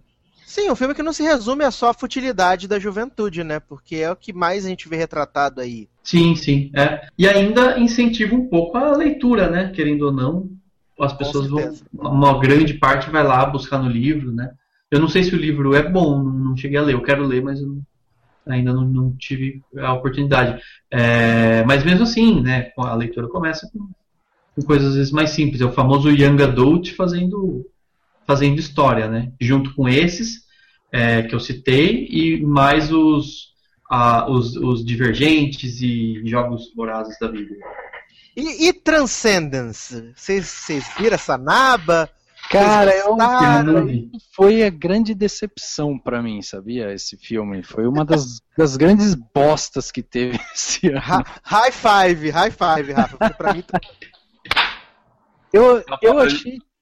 Eu achei que isso era um filme que, assim, ele, ele chegaria com uma temática interessante e tal, né? Você tem ali a assinatura ali com o Johnny Depp, tem, né, o, o, o negão lá que tá em todas também, que esqueceu o Morgan Freeman. Morgan Freeman, isso. o neg...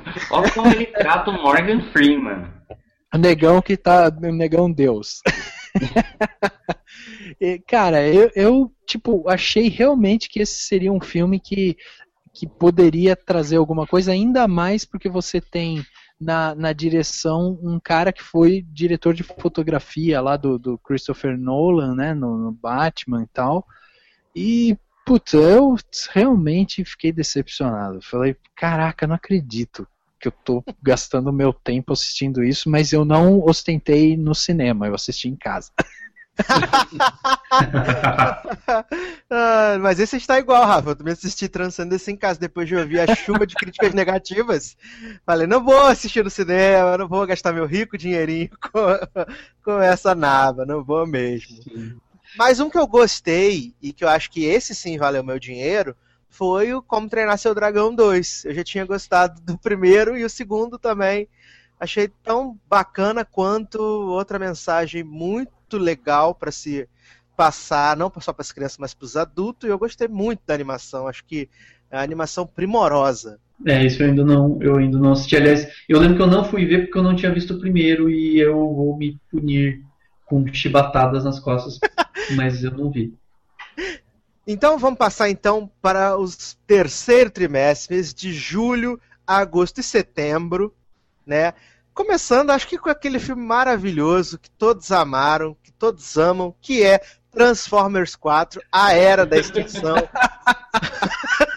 Michael Bay is back, né? O, o, o- o mito Michael Bay.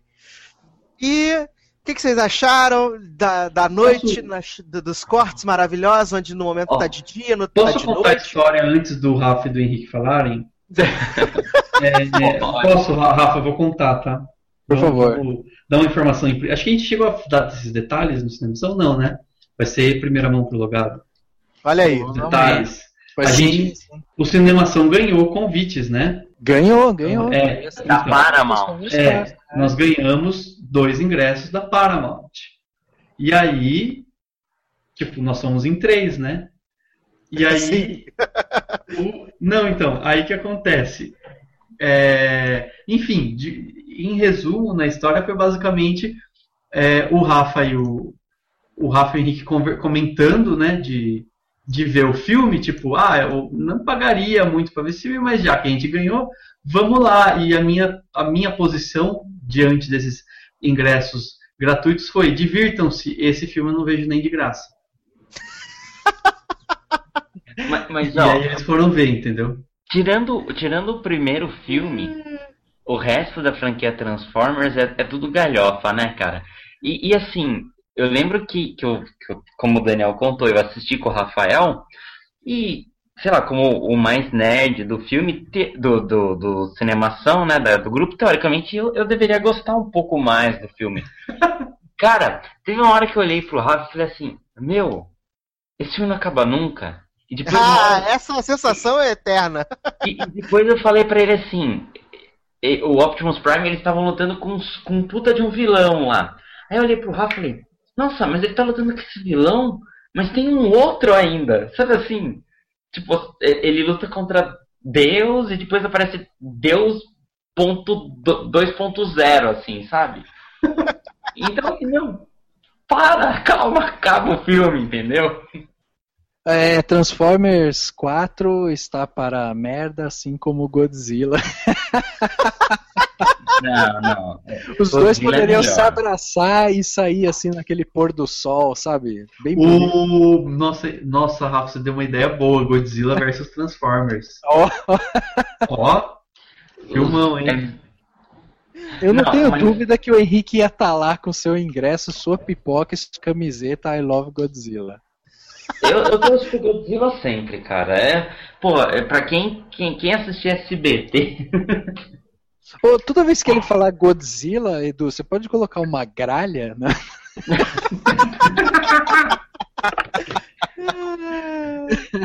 Edu, agora tem um filme que, que tem em em julho, né, que a gente está falando aqui, 2014, que é um filme que eu gostei muito também esse ano, que é Planeta dos Macacos, o Confronto, né? Esse foi foda. Muito Sim, bom. Excelente. Manter, uhum. para mim manteve o nível do primeiro filme. Para mim melhorou. Desenvolveu assim é, uh, os personagens, desenvolveu principalmente o Caesar, né? E cara, dá um Oscar pro Andy Serkis, pelo amor de Deus, porque ele é muito bom. Você uhum. sabe que, que a gente lançou um, uma questão dessa, né, no site, a gente colocou se o Oscar fosse pro Andy Serkis, seria justo? E aí a gente lançou essa pergunta e, e a gente teve assim uma média, né, de 60% achando justo e 40% achando injusto. E a questão do ser injusto é porque o pessoal fala, ó, ele pode dar o corpo, o movimento, né, toda essa essa realidade pro personagem. Agora, aquele brilho no olhar, o movimento ali é todo computadorizado. Então, é, eles falavam que, é, falavam não, isso teria que ser uma equipe técnica que ganharia o Oscar, entendeu? Agora, eu é. concordo, eu acho que o Andy Serkis, ele poderia ganhar um Oscar, inclusive por ser o cara que hoje difundiu essa questão do CGI. E, e, seria um Oscar bem significativo nesse sentido, porque a gente começa a ver que o, o cinema vai ganhar cada vez mais personagens em CGI. A gente teve Tartarugas Ninjas, teve Guardiões da Galáxia, teve o, o Caesar, né, aí, e então a gente vai continuar vendo. Então nada seria nada mais justo do que dar o Oscar para o cara que é o pai disso, né, assim, o pai da interpretação em CGI. Agora, saindo um pouco desse mérito, eu acho que Planeta dos Macacos, acima de tudo, ele traz uma questão muito mais política né, para a tela. E, e, isso é muito interessante, porque ele coloca ali, a gente fez inclusive a comparação de você ter no ambiente, você ter o, o Martin Luther King como César e você ter o Michael X como uh, aquele, aquele braço direito de, dele, né? Que era um cara muito mais radical, muito mais que ia muito mais para o confronto, enquanto Luther King era muito mais é, pacífico, né? Então tinha essa questão política que eu acho que é muito interessante dentro do filme. É, é uma palavra interessante, mas assim o que o que me o que eu gostei muito é que eles também tiveram tempo, né? Mesmo com esse foco no, no Caesar, eles tiveram tempo de, é, de, de, mostrar também alguns personagens, uh, os personagens humanos, com, com, de forma bastante interessante, todos eles bem tridimensionais assim, é, e também e toda a, a relação, né, tipo, que, que o confronto, é, tipo, humanos versus é, símios, vamos dizer assim, no, no, no filme, tem, e obviamente que desde os primeiros Planetas dos Macacos, os primeiros filmes, é, faz, faz, é, faz referência a questões raciais, etc. E, e, e, sei lá, eu, e esse filme mantém esse, esse debate de uma forma muito atual, assim. Isso eu acho que foi sensacional. É, e eu lembro até, até hoje que, meu, eu não tinha visto o primeiro, não tinha visto, enfim, o primeiro, é, esse primeiro, o reboot, né, do, do, do, primeiro filme do, com o Caesar. Aí eu vi e fui pro cinema assistir o confronto e achei, e virei fã, eu não tinha botado fé na, nessa franquia, e daí eu virei fã mesmo, falei, cara, sensacional mesmo, assim.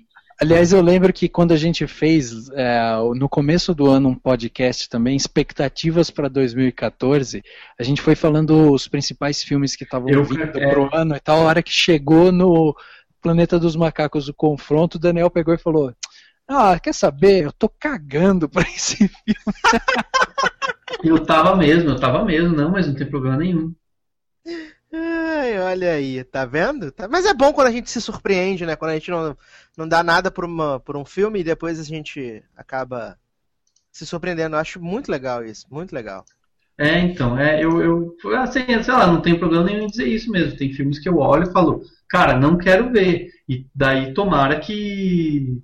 Assim, todos os filmes, no fundo, no fundo, tipo, é como se eu dissesse assim, tomara que me conquiste, porque não me conquistou. Talvez neste podcast o, o, Edu tenha conseguido me fazer ser conquistado pelo Divergente. Vou, vou tentar assistir e vou ver.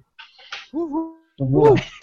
É, eu vou falar aqui de um filme que eu, que eu assisti esse ano e que eu estou muito feliz dele estar, apesar de ter sido um filme que saiu na metade do ano, estar chegando com força na temporada de premiações, que é o Grande Hotel Budapeste.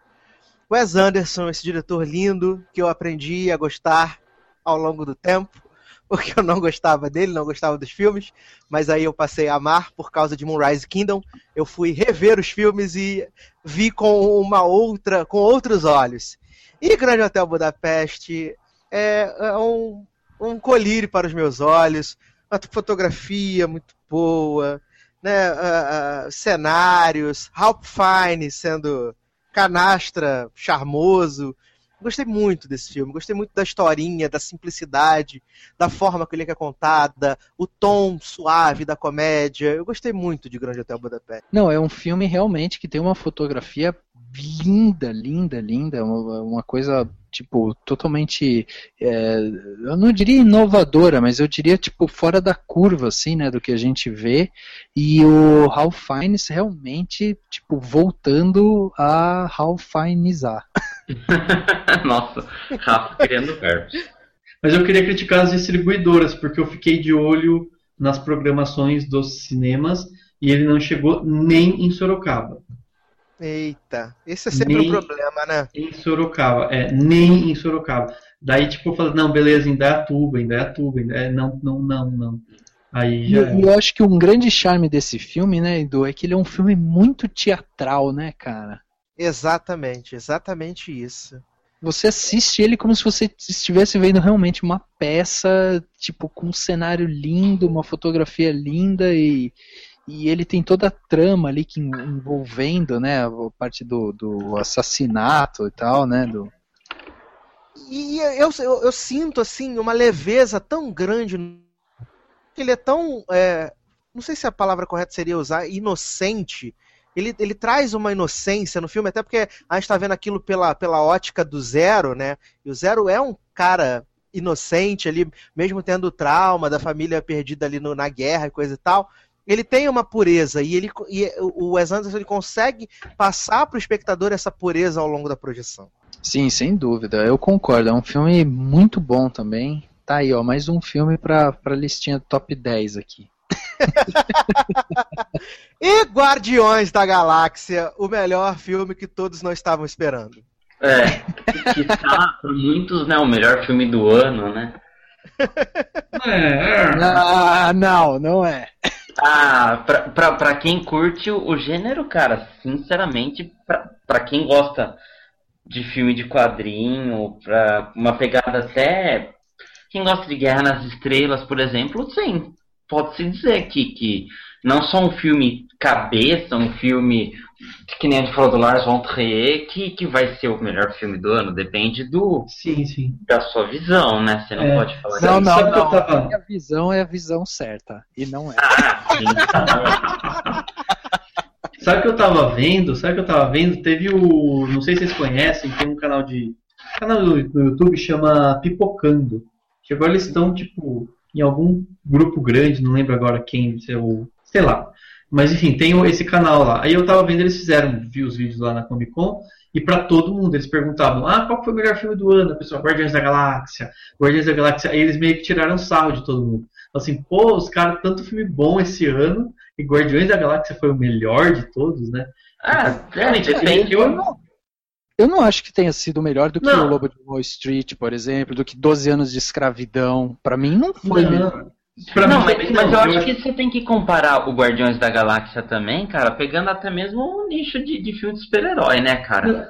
Eu, eu acho que Não, não, mas o seu comentário foi é o melhor o, o melhor filme do ano. Foi esse comentário Não, que você fez. Pra, pra muitos é o melhor filme do ano. Pra Então. mim, talvez. Talvez é, é o filme que, ó, de todos os filmes que eu assisti esse ano, de to, eu assisti filme pra caralho, eu acho que é o filme que eu tô mais ansioso, assim, pra ir comprar o, o Blu-ray pra assistir de novo em casa, entendeu?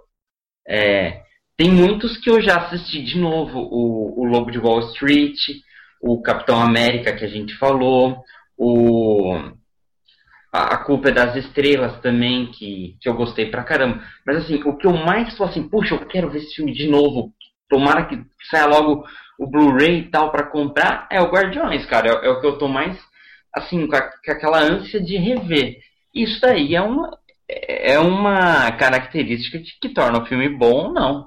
Se é um filme mediano, assim. Eu acho que ele foi, ele foi o melhor filme de herói, de super-herói, é, e ele foi o melhor, provavelmente, entre os grandes blo- blockbusters. Eu ia falar blockbusters.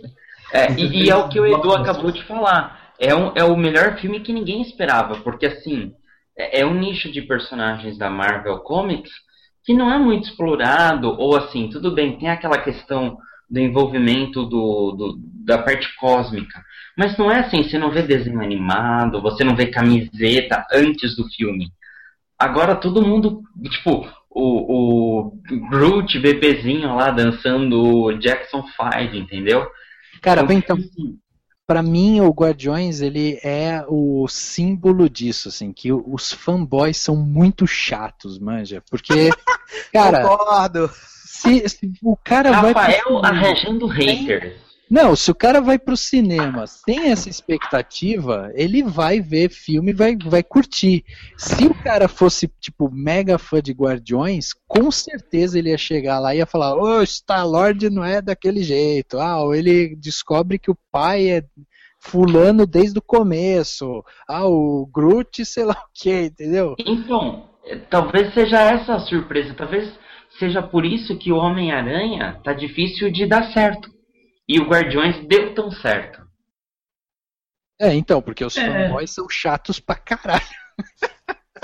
É, não, mas, mas ainda uma característica, cara. Mas É- ainda por cima fizeram um filme que se propõe ao que, que faz bem aquilo que ele se propõe. Ele diverte, ele é, Não, e- conta e- uma boa história, ele não tem grandes falhas e ponto. E E ele, não é levado a sério. E, e ele surpreendeu, exatamente. Tipo, é, a questão das músicas, entendeu? É, se você pegar o, o CD com, com as músicas do filme e colocar pra um cara que não vê o filme, a, a seleção de música, porra, que CD legal. Isso eu presenciei, eu tava ouvindo a trilha sonora e o cara falou, nossa, que CD legal, é de, um- é de uma banda só, ou da onde que saiu esse CD? Eu falei, não, essa é a trilha de um filme é, que é praticamente um Guerra nas Estrelas, digamos assim, po- porque ele remete muito é, a Star Wars, sem dúvida nenhuma, e é um filme de super-herói e tal, contei. Então, assim, ele tem muitos elementos, tipo, você você não esperava tanto, assim, de um filme mediano, você esperava alguma coisa pegada dos Vingadores, e ele tem algo diferente, né? É, é uma... É um, ele é despretensioso, a palavra certa é essa. Sim, sim. É, e, é, e, e funciona para tudo. Assim, tem, mesmo assim, ele tem uma história boa, ele tem um pano de fundo dramático é, mínimo, mas tem para você se é, sentir próximo do personagem, né, do Star Lord. Tem personagens carismáticos, né? Tem personagens carismáticos, tem bons atores, é, não usa nenhum nenhum grande, né, é, nenhum ator famoso, o mais famoso, os mais famosos não estão lá, né, eles só fazem as vozes e tal. É, então, sei lá, eu acho que isso prova que um filme bom e eficiente é melhor do que você fazer uma porcaria com o, o, o herói mais famoso da história das galáxias que todo mundo conhece de sempre, porque se você faz filme ruim, ele não vai, não vai bem. Vide Superman Returns lá, que foi uma porcaria. ah, bom mesmo é Lucy, né? O filme estrelado pela Nossa. Scarlett Johansson. Que eu tava curtindo o filme, até quando ele descamba pra loucura, né? Todo mundo assistiu o Lucy aqui? Não assisti, não assisti. Então deixa o final sem contar pro, pro Henrique. Não, vou não agora é a hora da vingança.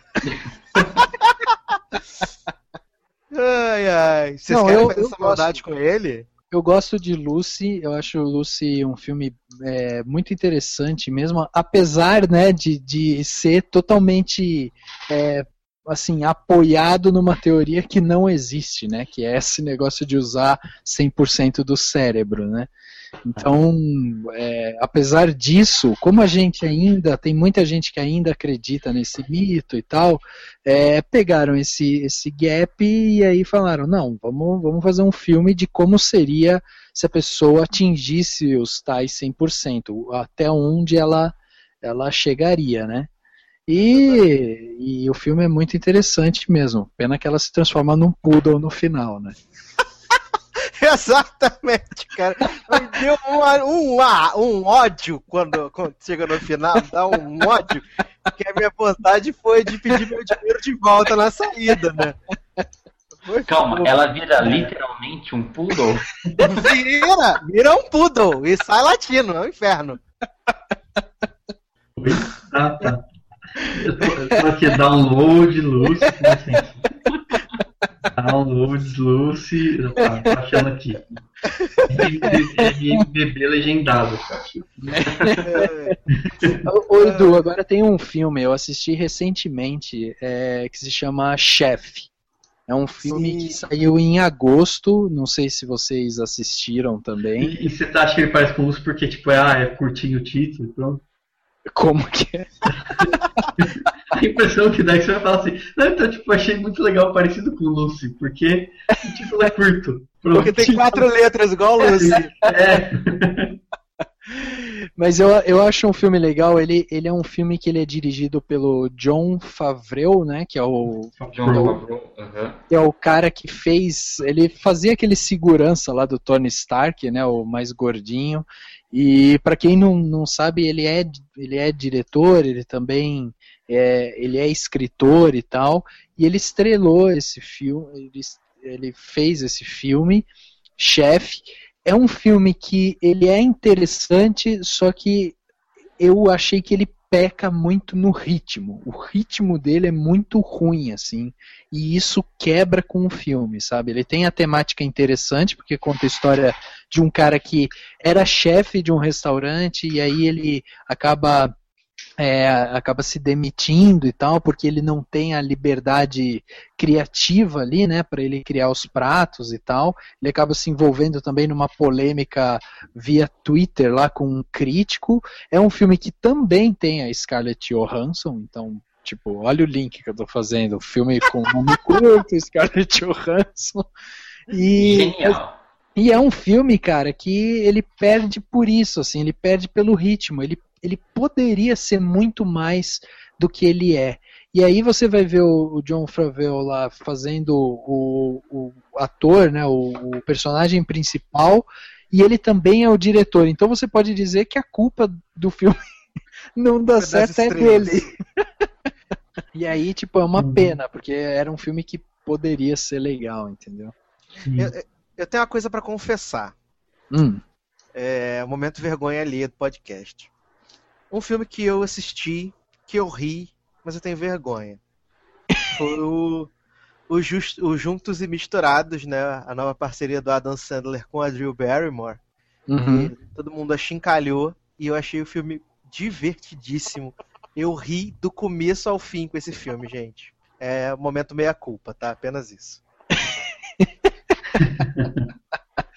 Eles ainda têm aquela, aquela sinergia bacana que eles tinham Sim, lá. Sim, e isso vale muito, muito o ingresso. E ainda tem o Terry Crews, né, cara? O Terry Crews é muito divertido, cara. E Terry tá aí, Crews né, é o cara? pai do Chris, né? Pra, do todo mundo odeia o Chris. É, o pai do Chris, exatamente. E, e a Drew Barrymore, eu acho que ela encaixa, ela, ela vai muito bem em comédia romântica, né? É, não, é, é aquele papel que, sabe, parece que foi feito pra ela. É, é o papel do, do Juntos e Misturados, cara. Eu, eu gostei muito do filme. O pessoal odiou, que o Adam Sandler é um merda, não sei o que, aquelas, aqueles elogios naturais. Assim como eu chorei de rir com Anjos da Lei 2. Eu já tinha gostado do primeiro, e o segundo, pra mim, é tão divertido quanto, repetindo a mesma fórmula do primeiro. E eles fazem questão de deixar bem claro isso, que eles vão repetir a mesma fórmula do primeiro. Eles fazem piada com isso, aliás, eu acho que isso é muito legal. E funciona o Shannon Tatum com o Jonah Hill. Então, eu não sei se vocês assistiram antes da Lei 2, mas eu, eu gostei bastante do filme. É, eu, eu não assisti nenhum dos dois, sim. É, eu também não- eu não fui, foi o mesmo esquema, eu não fui, fui putz, não vi o primeiro, lá, lá, tava passando se eu ficar, e aí, Eu assisti o Anjos da Lei, o primeiro, mas aí quando saiu o segundo, foi tão. at- Até no trailer, né? Você percebe que vai ser exatamente a mesma coisa, a mesma fórmula. Aí eu falei, ah, meu, vou assistir de novo a mesma coisa, entendeu? Só que com agora a pegada universitária e tal, né? Então não, não, não me empolguei, sabe? Mas o legal é isso, Rafa. Assim, agora quando ele sair em, em home video, vale a pena dar uma assistida, porque ele faz piada justamente com essa coisa da fórmula. Eles trazem essa Uhum. piada. E até nos créditos finais do filme, eles também trazem uma piada muito interessante a esses filmes que têm continuações eternas. Eles fazem uma Ah, legal. piada disso. Então, eu achei isso muito, muito legal no filme. é, é legal isso, tipo, quando é, aproveita, se, se o filme se aproveita do humor para criticar aquilo que ele mesmo já tá fazendo, né, assim, para se, na- enfim, faz, brincar consigo mesmo, isso, isso eu acho muito legal, assim, tem alguns, é, alguns filmes que fazem isso, né, tipo, é uma piada metalinguística, assim, é bem legal mesmo, assim, Mas quando queria... consegue fazer. Ô Dani, você queria falar do Se Eu Ficar, que eu não tive oportunidade de assistir ainda. Eu sei que a menina lá com a, com a Chloe Moretz, né? Mas ainda não tive a oportunidade de assistir. É bom? Vale a pena? Então, eu gostei. Não é né, uma coisa fenomenal, mas eu, eu gostei. Eu acho que ele faz, ele faz umas referências musicais bem interessantes, né? Porque assim, ela é uma. Ela toca violoncelo é, e ela é filha de roqueiro. Os pais dela são tipo uns roqueiros meio malucos, assim. É, e daí o filme faz essas referências e ela gosta do menininho lá que é roqueiro também. Então tem uma coisa sobre, tipo, a música está sempre presente na vida de todos, mas ela encara de uma forma diferente. É, ela é uma menina meio mais tímida e tal, é, de, diferente, inclusive, dos pais dela. Ela se sente um pouco diferente é, da família dela, porque os pais, os pais e o irmãozinho dela são roqueiros e tal. E, ela, e a, a, história, para quem não sabe, né, tipo, é, ela, é, ela tá. O filme vai e volta, né? Tipo, tem flashbacks e tal. Mas basicamente ela tá em coma no hospital é, e ela tem que decidir se ela fica, tipo, se ela volta a viver, ou se ela segue o caminho que os pais dela seguiram, porque foi um acidente de carro que, que matou, no fim das contas, mata toda a família dela, tipo, os, os dois pais e o irmão, né? E aí tem, tipo, vai indo e voltando, vai mostrando a história que foi até ela chegar naquele momento e todo e, e desenvolve isso. É, eu acho bem legal, assim, ele tem algumas coisas que eu gosto que tem a ver com essa coisa da dos jovens, né, estarem lendo esses, que é baseado também no livro, né, é, dos jovens estarem lendo esses livros hoje em dia e da, dos adolescentes estarem tipo, assistindo filmes tipo esse, tipo o, o A Culpa é das Estrelas, que que eles são modernos em alguns, em alguns momentos, né? Tipo, da, nesse daí, principalmente, acho que ele mostra bem a independência da, da menina, né? Não, não, ela não é, é, não se submete a tudo que o é que o, o rapazinho que ela gosta quer fazer e tudo mais. Até, até questão de carreira, né, Dani? O, o filme é, é por isso que dessa a, a parte da música, né? E, e ele mostra que ela prestou uma prova para uma conceituada escola de artes de Nova York chamada Juilliard. E mostra assim, ela não vai se deixar, a personagem da Chloe Grace Moritz, ela não vai se deixar influenciar pelo namorado no sentido assim, de deixar a carreira dela de lado. E eu acho que é isso que é uma mensagem importante para as meninas, assim, para as adolescentes do, do mundo que assistem um filme desse. A não a, a ter um objetivo, né? Não deixar um, o, o parceiro guiar a, a sua vida. É, e, e, ele, assim, tem as falhas dele, né? É, tem as coisas do tipo marteladas demais, né? Um, às vezes é meio ah, tem algumas falas meio forçadas para tentar mastigar muito pro, pro espectador, mas mesmo assim eu achei que ele é um filme bom, eu gostei bastante, assim, eu achei que sabe assim, eu saí satisfeito. Ele não é não é, ele é um pouco emotivo, né? Ele é um drama também, não é de sair se sei lá, é, afogando em lágrimas que nem foi no A Culpa das Estrelas, mas é, é um filme bacana. Muito bem. É, Rick, você tem algum filme desse, desse terceiro trimestre aí para falar pra gente? Que você curtiu, que você não gostou? Do que a gente ainda não falou. Bom, tem, tem uma grande decepção minha aí no, em setembro, que foi os Cavaleiros do Zodíaco Além do Santuário. Todos nós, né, Rick? Foi tenso. É, não, eu, eu lembro assim que eu cheguei do filme querendo escrever a crítica para desabafar. Eu, eu dei uma claquete, assim, uma estrela. É a pior nota que eu, que eu já escrevi para um filme, né? E é assim, tava tudo indo bem no filme, só que sabe quando os roteiristas eles quiseram adaptar, eles quiseram infantilizar demais e, e não tinha assim uma real necessidade. Porque se você vê muitos animes de hoje em dia, eles estão mais pesados, até com, com uma temática, sei lá, sexual, sabe? É, a maioria dos animes hoje, eles beiram até o, o hentai. Então não precisava pegar o Cavaleiro do Zodíaco e mudar tanto, sabe? Eles quiseram modernizar, é, tirarem todo aquele, aquele charme da mitologia grega e colocar numa coisa espacial, sabe? De outras dimensões. Assim, deu tudo errado, deu tudo errado. Graficamente o filme é excelente. É, o trabalho de dublagem é, é, que foi feita aqui no Brasil foi, assim como na série, é, muitos dos mesmos dubladores, então isso é tá de parabéns, assim, nota 10.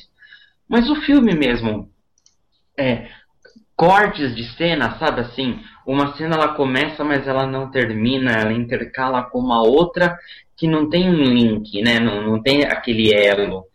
E, e frases, frases fracas, o, o argumento do filme fraco. Então, nesse terceiro trimestre, eu tive uma grande decepção que era um filme que eu não tava apostando todas as minhas fichas, mas eu falei, meu, pelo menos eu vou, vou ver o Seiya, o Yoga, o Shun aí em 3D, né, em CGI. E, e assim, eu, eu, sinceramente, em alguns momentos eu pensei até em levantar e ir embora, assim, eu só fiquei Olha porque aí. era Cavaleiros do Zodíaco. Olha Nossa, aí. lembra muito eu assistindo Godzilla, cara. Olha, ele tá longe, ah, que ótimo. Deixa eu perguntar só uma coisa. É, o que vocês acharam do, das tartarugas ninjas já entrando nessa nostalgia aí, anos 80, 90? Outra bosta. Pra mim foi outra boboca. bosta. Achei bem boboca. É, eu acho que boboca é a palavra. É, achei é O'Neil o filme. Isso. Foca mais na, naquela anta lá da. Como que ela chama? Megan Fox. Megan Fox, é. É Foca nela. Levar, Ô, ô, Rick, você não pode levar a sério um filme que dá um close na bunda magrela da Megan Fox para tentar chamar atenção.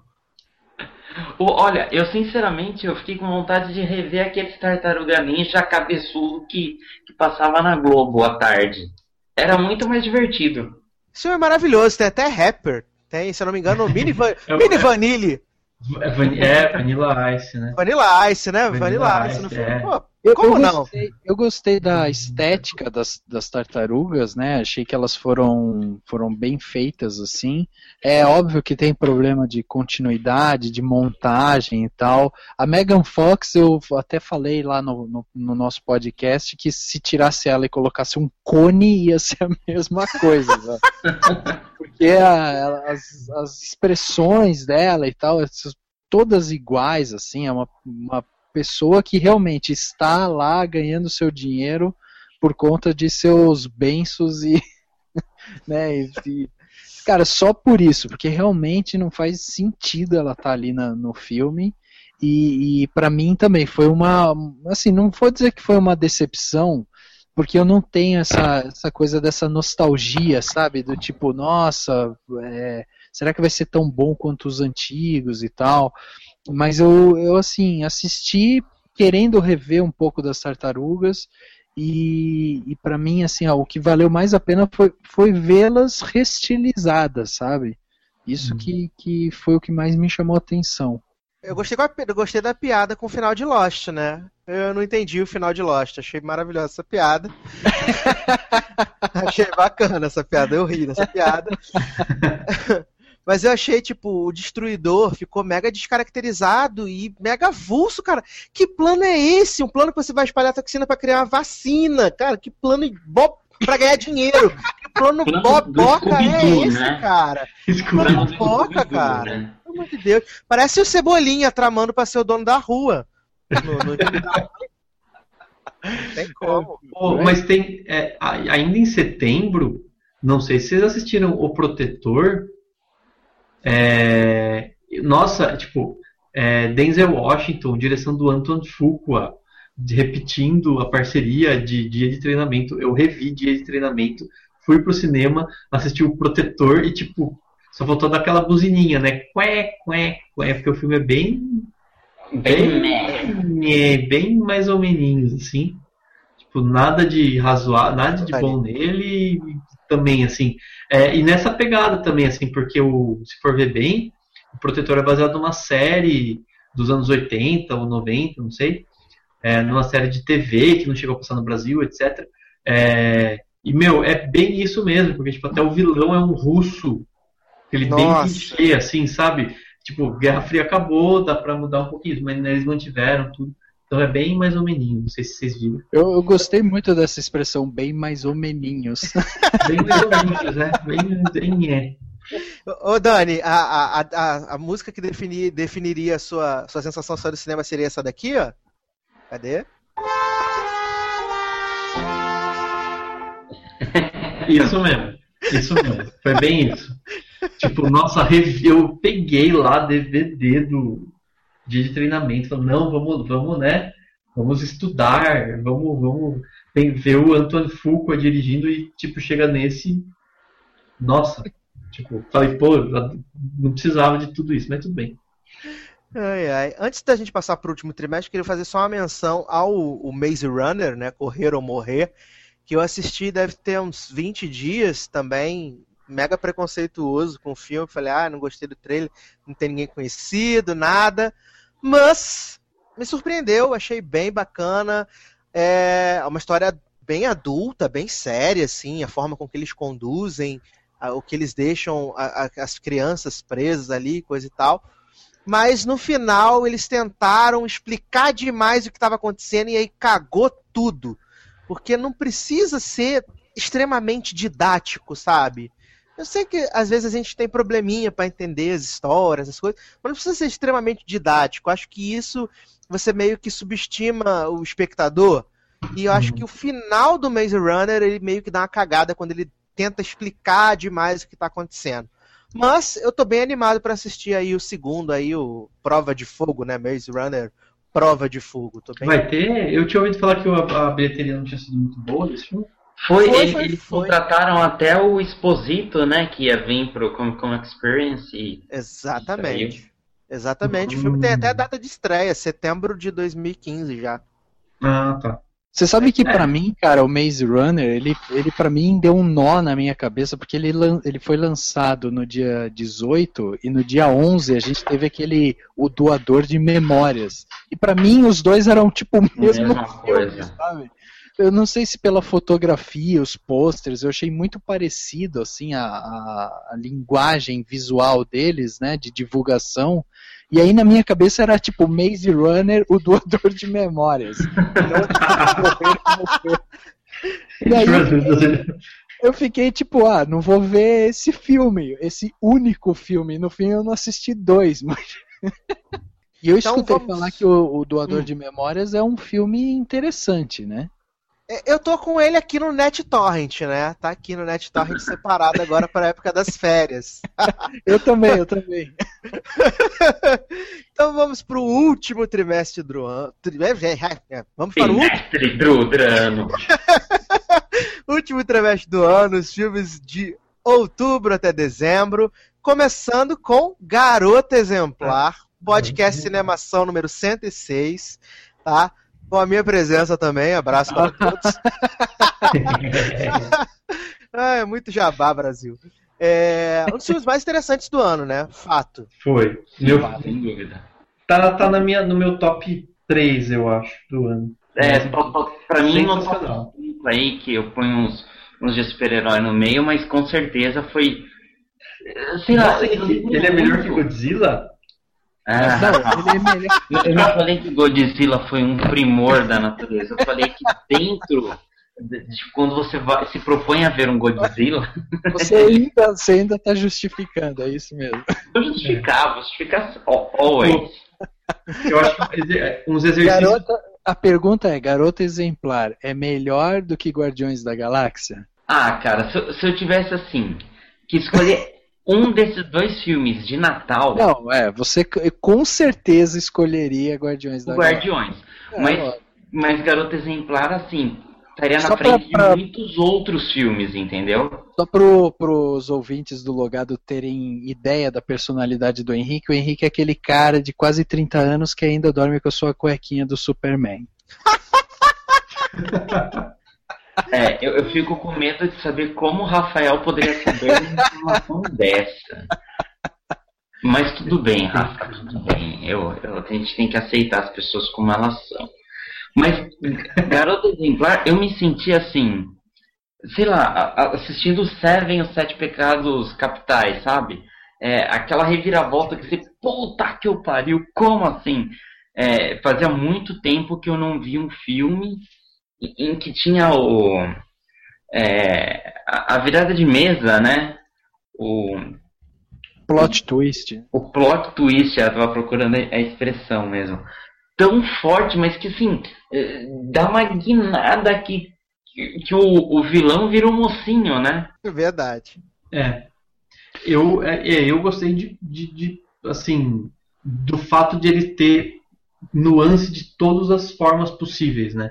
De ele ter, assim, tanta coisa para ser analisada, tanta, tanto elemento para ser discutido e ainda num filme totalmente comercial, assim, um filme que, né, tanto que que foi a maior, o maior, a maior bilheteria do, do, do fim de todos os filmes do, do Fincher, né, se não me engano. É, e assim, cara, é, é um filme que, assim, tipo, quem curte muito cinema fica pirado. Quem é cinéfilo, quem é crítico de cinema, pira. E quem não é, também, sabe? Quem, quem só vê filme pra se divertir, assiste esse filme e, e também fica, acha sensacional, entendeu? Então é um filme que, que eu gosto muito quando os filmes casam isso, né? Tipo, é, sabe assim, quando não é, não é um Transformers e nem um Terrence Malick, é um, é um, né, um meio termo aí. E o, esse filme consegue, de uma forma fenomenal, encontrar esse meio termo. O que eu acho legal no Garoto Exemplar também é o fato dele ter essa troca de ritmo, né, durante o, o, o filme em si, né, a- a- assim, porque você tem esse plot twist, mas é mais ou menos da metade dele, ou um pouquinho antes da metade dele, você tem esse, esse plot twist, e aí você, tipo, percebe que antes você estava suspeitando, depois você começa a torcer para quem você achava que era o vilão, aí depois você precisa ver como que eles vão resolver aqueles problemas, as coisas vão se acumulando e como que tudo vai, vai ser resolvido. Então, ao mesmo tempo que você tem a surpresa, você também tem o drama muito forte, né? No filme que mostra isso, que você precisa. Eles precisam resolver vários problemas e, e você vai acompanhando isso tipo na ponta da, do sofá assistindo. Então é realmente muito legal como eles conseguiram dar cadência para o filme, né? Eu posso falar do outro momento vergonha alheia de 2014, né? Tive ah, ali o, o, o Blended, né? E agora eu tenho o candidato honesto da categoria filmes Leandro Hassum, né? é, eu, eu, tive. Eu vi esse filme na, na cabine e depois eu, eu pude conversar com o Leandro Hassum. E, cara, esse cara ele é muito gente boa. Só que ele não interpreta, né? Ele é o Leandro Hassum. Ponto. E eu gostei tanto do, do candidato honesto, achei tão bacana, assim, divertido mesmo. Tem essa pegada do que eles pegaram lá do mentiroso, né? Tentaram fazer a crítica política ali, pertíssimo das eleições, né? Se eu não me engano, foi na semana das eleições que o filme estreou. E despretensiosamente eu gostei do filme. Eu, eu não, não é que eu sou babaca, mas eu, eu tendo a não gostar dos filmes nacionais. Eu uhum. tendo a não gostar dos filmes nacionais. Mas, principalmente as comédias Globo Filmes, né? Eu não gosto. Tanto que a gente não comentou de, de várias bostas que estrearam esse ano, que foi o SOS Homens ao Mar. É, como é que é? Oh, meu Deus, teve aquela também do. Os homens são de. Isso, uma, tudo umas bosta. Mas é. esse candidato honesto, eu conseguia rir, eu conseguia achar divertido. Não sei se vocês viram, se vocês me acham um maluco foda, nunca mais vão voltar aqui. Ó, eu não, eu não, não pude, não tive como ver. Mas eu vi uma crítica é, que eu achei válida, assim, pelo que eu. Daí seria legal se você é, dissesse o que, que você acha. Tipo, foi uma menina falando que, to, que o filme é absurdamente machista, que nos principais momentos que ele é honesto, ele, tipo, é, fala, é, sei lá, tenta, tenta pegar a secretária ou faz, tipo, alguma coisa com alguma mulher, sabe? Não é, isso, se, isso, isso, é, é isso. É, é, é, aquele, é aquele humor de zorra total que o público médio gosta, cara. Exatamente. O médico acha engraçado. Por que, que não cancelam o Zorra Total? Praça é nossa. É, uma, coisa, uma coisa interessante foi que na, na, própria, na própria coletiva lá no dia, o, o Leandro Hassum falou assim: crítico não gosta do meu filme. Crítico não gosta do meu filme, não ri das minhas piadas, não ri do meu humor. Eu hum. não faço filme para crítico, eu faço filme para massa. A massa gosta do que eu faço. Sim, e... é só ver quantos milhões vão no cinema, né? Exatamente. Exatamente. E, e, o interessante do candidato honesto também foi que nessa cabine devia ter umas, sei lá, umas 50 pessoas e a galera tava rindo. Então, até quando o pessoal falou isso, um, um jornalista lá da Folha de São Paulo, coisa e tal, ele, ele falou assim: Leandro, você fez um filme que fez jornalista rir. E ele falou assim: ou vocês vão me fuder porque vocês riram e debocharam na minha cara e vão, me, vão destruir comigo nas críticas, ou então eu mereço ganhar um Oscar porque eu fiz vocês rirem. Então, eu acho que realmente é essa coisa. Ele, o, que essa, essa trinca, né, o Leandro Hassum, o Corsino e o Santucci, diretor do filme, é a terceira vez que uhum. eles trabalham juntos, né? Eles fizeram até que a sorte nos separe um e dois, que dois é uma bosta, assim, gigantesca, um é aceitável. E acho que é, é, o que vale, na verdade, é quando você faz o filme que vai levar público para o cinema. Você fazer um filme de arte mega conceitual, mega filosófico, que não leva ninguém, você não vai ter distribuição, teu filme vai ficar dois dias em cartaz e acabou. Né? O Candidato Honesto foi o filme que estreou em outubro e ainda assim foi a maior bilheteria de um filme nacional no ano. É, então, cara, eu acho que tem outra coisa assim que eu acho também. Eu, eu, escutei já falar que o filme é um filme divertido. Eles fizeram realmente uma, uma cópia do Mentiroso porque a gente não tinha nada desse tipo no Brasil. Então eles fizeram porque eles queriam é, implementar isso no Brasil. Ok, por mim, entendeu? E aí uh, e dizem também que o o discurso final dele no filme é um discurso a lá Chaplin em O Grande Ditador, sabe? Uma coisa Exato. bem tapa Exato. na cara.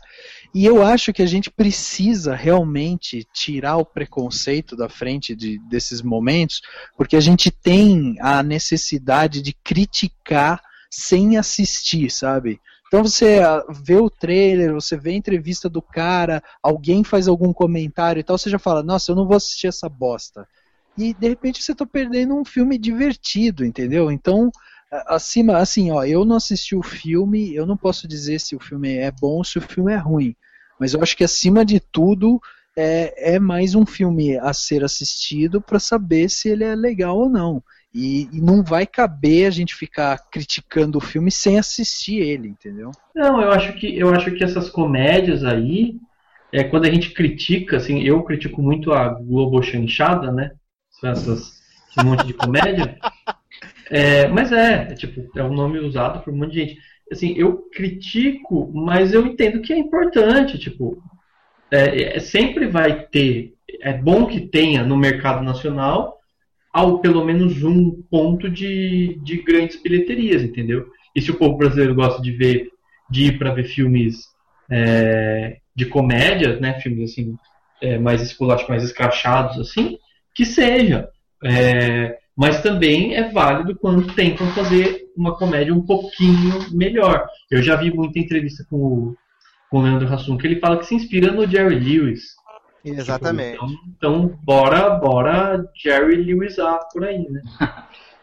em, em outubro, eu, eu, assisti um filme muito bom que, que, vale a pena recomendar, chamado O Juiz, com Olha Robert Downey Jr. e com o Franz Duval lá. Robert, Robert Duval. Robert Duval. É, é um filme, ele é baseado num livro de um escritor chamado John Grisham, que já fez vários, já teve vários filmes adaptados de livros dele. E assim, não foi uma surpresa, porque, porque eu sabia que, que o filme ia ter uma boa qualidade pelos atores, mas a história eu achei muito interessante. Não sei se vocês tiveram a oportunidade de ver esse filme. É, o juiz. Sim, o, o, juiz está aqui no meu Net Torrent também para poder assistir. é, mas eu, eu é, ouvi então, eu também alguns. Não como ainda. Eu ouvi os comentários assim, a galera. Alguma galera curtiu, outros nem curtiram tanto assim. Mas eu vou assistir, porque eu gosto bastante do, do, do, do menino Tony Stark, né? E também do, do Robert Duval. E ainda mais agora que tá aparecendo nessa premiação, né? Vamos ver qual é. Exatamente. É, eu achei interessante não... como, como o Downey Jr., ele, ele parece que ele incorporou o Tony Stark mesmo, né? Porque até o, o trejeito, você fica olhando, você, porra, é, é, é o Tony Stark ali, sabe? Isso na verdade, você... na verdade, o Tony Stark é o Downey Jr., né? É, não, mas você pegar ele em outros, outros filmes, tipo, porra, o cara fez Chaplin, entendeu? Mas nesse é, não, filme... então, ele é um bom ator, mas ele descobriu que ele pode ser ele mesmo e fazer É, que, que tem até uma cena que é muito engraçada, eu acho que ele tá até com uma camiseta do Metallica, no, no, nesse filme O Juiz. Meu, é muito tipo a cara do, do Tony Stark com uma camiseta de, de rock entrando num debate com o Loki, né? Que tem isso no, nos Vingadores. É, então isso é interessante se ver do ator. E a história do filme é muito boa. Ela, ela tem algumas reviravoltas, assim, não, não chega a ser o, o garoto ideal da vida, mas é uma, é uma história ela mostra bastante o, o, o, o jeito, a, a, vida dos americanos, né? Essa questão jurídica, é, essa questão de família do meio oeste, que ainda é 100% paternal, né? Tem aquela coisa do, do, do pai ser o centro da família, mesmo os filhos tendo, tendo filhos dos filhos, né? É muito interessante, eu, eu gostei bastante, assim. É, em outubro a gente ainda tem outro filme chamado O Homem Mais Procurado, né? Que é o último filme que a gente teve aí do, do Philip Seymour Hoffman, né? E, e é um filme que foi bastante é, bem visto, foi muito abraçado pela crítica. É, é um filme que ele é muito político, ele é um filme muito é, assim muito devagar no seu sabe na, na sua narrativa assim. É um filme que fala sobre terrorismo mas não é um filme que, quando a gente fala em terrorismo, geralmente a gente vai pensar nos fanáticos religiosos, homens bombas, né, os, os americanos querendo salvar o mundo e tal.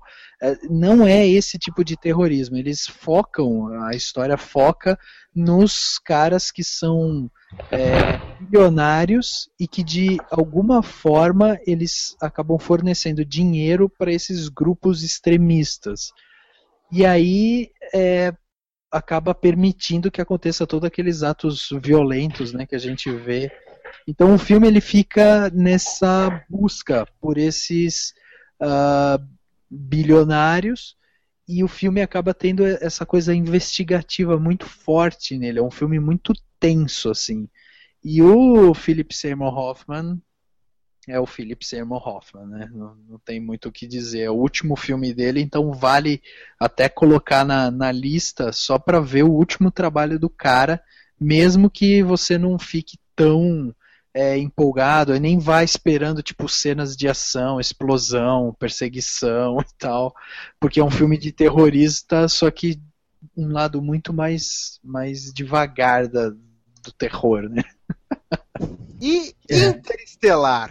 Interestelar. Interestelar é um dos filmes mais polêmicos desse ano, é. né? É um filme que teve um foi um divisor de água. Muita gente gostou, muita gente detestou Interestelar. E assim, eu eu assim, eu tinha achado ele um filme legal, tinha curtido ele, mas quando a gente foi gravar o podcast sobre Interestelar, daí eu descobri que eu adorei o filme. Olha aí.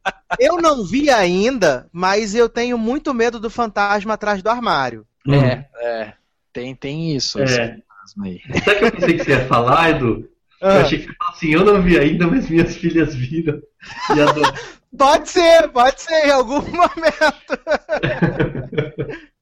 pode ser, pode ser que nesse momento eu esteja atrás do armário. É, também, é, verdade. É verdade, pode ser. Cara, mas Interestelar é um filme que basicamente o Nolan pegou um monte de teoria sobre o espaço e tal, e aí ele quis colocar isso de uma forma didática num filme. E aí você acaba esbarrando em coisas muito uh, fracas do filme, em alguns diálogos muito fracos, assim. É, por exemplo, um cientista explicando para o outro o que, que é o buraco negro, sabe? O, como o buraco negro funciona. Então, é, o buraco de minhoca. Então, tipo, eles ficam é, batendo muito nisso. Ele quis ser didático. E aí, do meio pro filme, pro final, você tem uma pegada mais uh, religiosa, uma coisa muito mais espiritualizada e tal. E aí é aí que pegou, né? Então é um filme que tentou abraçar tanto a parte científica quanto a parte humana. E aí ele criou essa essa ficou na balança, sabe? Teve gente que... virou uma lambança, na verdade, né? Ficou negócio, é. pô, ficção científica e acabou assim. Tipo, tipo assim, aquela expressão de explodir a cabeça, explode a cabeça e, e as partes voam e, e, ele vai falando assim, ah, então vamos zoar, já vale tudo. É não, isso. não, eu discordo, eu discordo desse comentário. Ah, eu, eu, eu acho que o grande problema, mas o grande problema não é esse. O grande problema é que tem coisas que não funcionam dramati dra na dramaticidade do filme, entendeu? Tipo, tem, tem coisas que não fazem sentido e não é ai buraco de minhoca ou dimensões ou raio que parta. É tipo a relação dele com a filha, é a filha e o irmão da e a, o irmão da filha, porque não é nem filho do cara direito, porque né? Aí, sabe, é isso que é o que mais me incomodou no filme, entendeu? Mas mesmo assim, ele é um filme bom porque é Christopher Nolan, é Matthew McConaughey, é Jessica Chastain e é, é estrelas e, e, buracos negros. Então, é, ele é bom. Você ainda não viu, né, Edu? Não, não vi porque eu fiquei com medo, né? A amiga minha que ela, ela foi assistir o filme, aí depois ela, quando acabou, ela falou assim: Não vai assistir, você não vai gostar. Eu falei, não, ela, não, você não vai gostar. Eu falei, tá, por que, que eu não vou gostar? Ela, porque é muita ficção científica, você não vai curtir. Eu falei, não, mas eu vou curtir. Eu gostei da origem, eu gosto do Nolan, vou assistir. Só que depois que você eu gosta, vi. Eu... Você gosta de 2001, Odisseia no Espaço? Gosto, gosto Então também. faz o seguinte, vai assistir Interestelar e deixa o DVD do 2001 do lado. Vai acabar o filme, você vai querer assistir 2001, aí se tiver alguma coisa no Interestelar que você não gostou, você já absorve o 2001, já fica relax. Não, cara, não é isso. Você, ó, Não, é um filme bom, eu não tô falando que é um filme Vai ruim, mas assim, Interestelar e depois você vai escutar lá o nosso podcast que tem todas as discussões que a gente fez sobre o filme, É, porque ele é um filme que ele, ele então ele tem muitas camadas, entendeu? Aí é difícil da gente é, começar a falar dele aqui, porque ele vai envolver várias coisas, mas assim, eu acho que, que como filme, ele é interessante porque ele, ele traz também essa parte da discussão, né? Como a gente até falou lá no, no Noé, e isso é, é interessante. E, e, assim, ele é, ele é interessante. Ele é um, ele é o filme mais é, ousado do Nolan, entendeu? É o filme mais audacioso do Nolan na, na carreira dele. Então, ele, ele assim, ele entrou agora para um ramo que tem gente que fala, puta, eu era fã, mas ah não, não, não sou mais porque puta, pisou na bola, o cara vai virar um, um como que é o, o aquele indiano lá que, que fez o sexto sentido. Shyamalan. É, é bem isso mesmo. Aí já estão é falando isso, que pô, ele vai virar isso, não sei o que e tal, entendeu? Então, é assim, é um filme audacioso que tem muitas camadas para serem analisadas e que vale a pena você ir raciocinar sobre ele depois, né? Uhum. Agora tem, tem um outro filme que eu acho interessante da gente falar, que é a, a o cinebiografia do Tim Maia, né?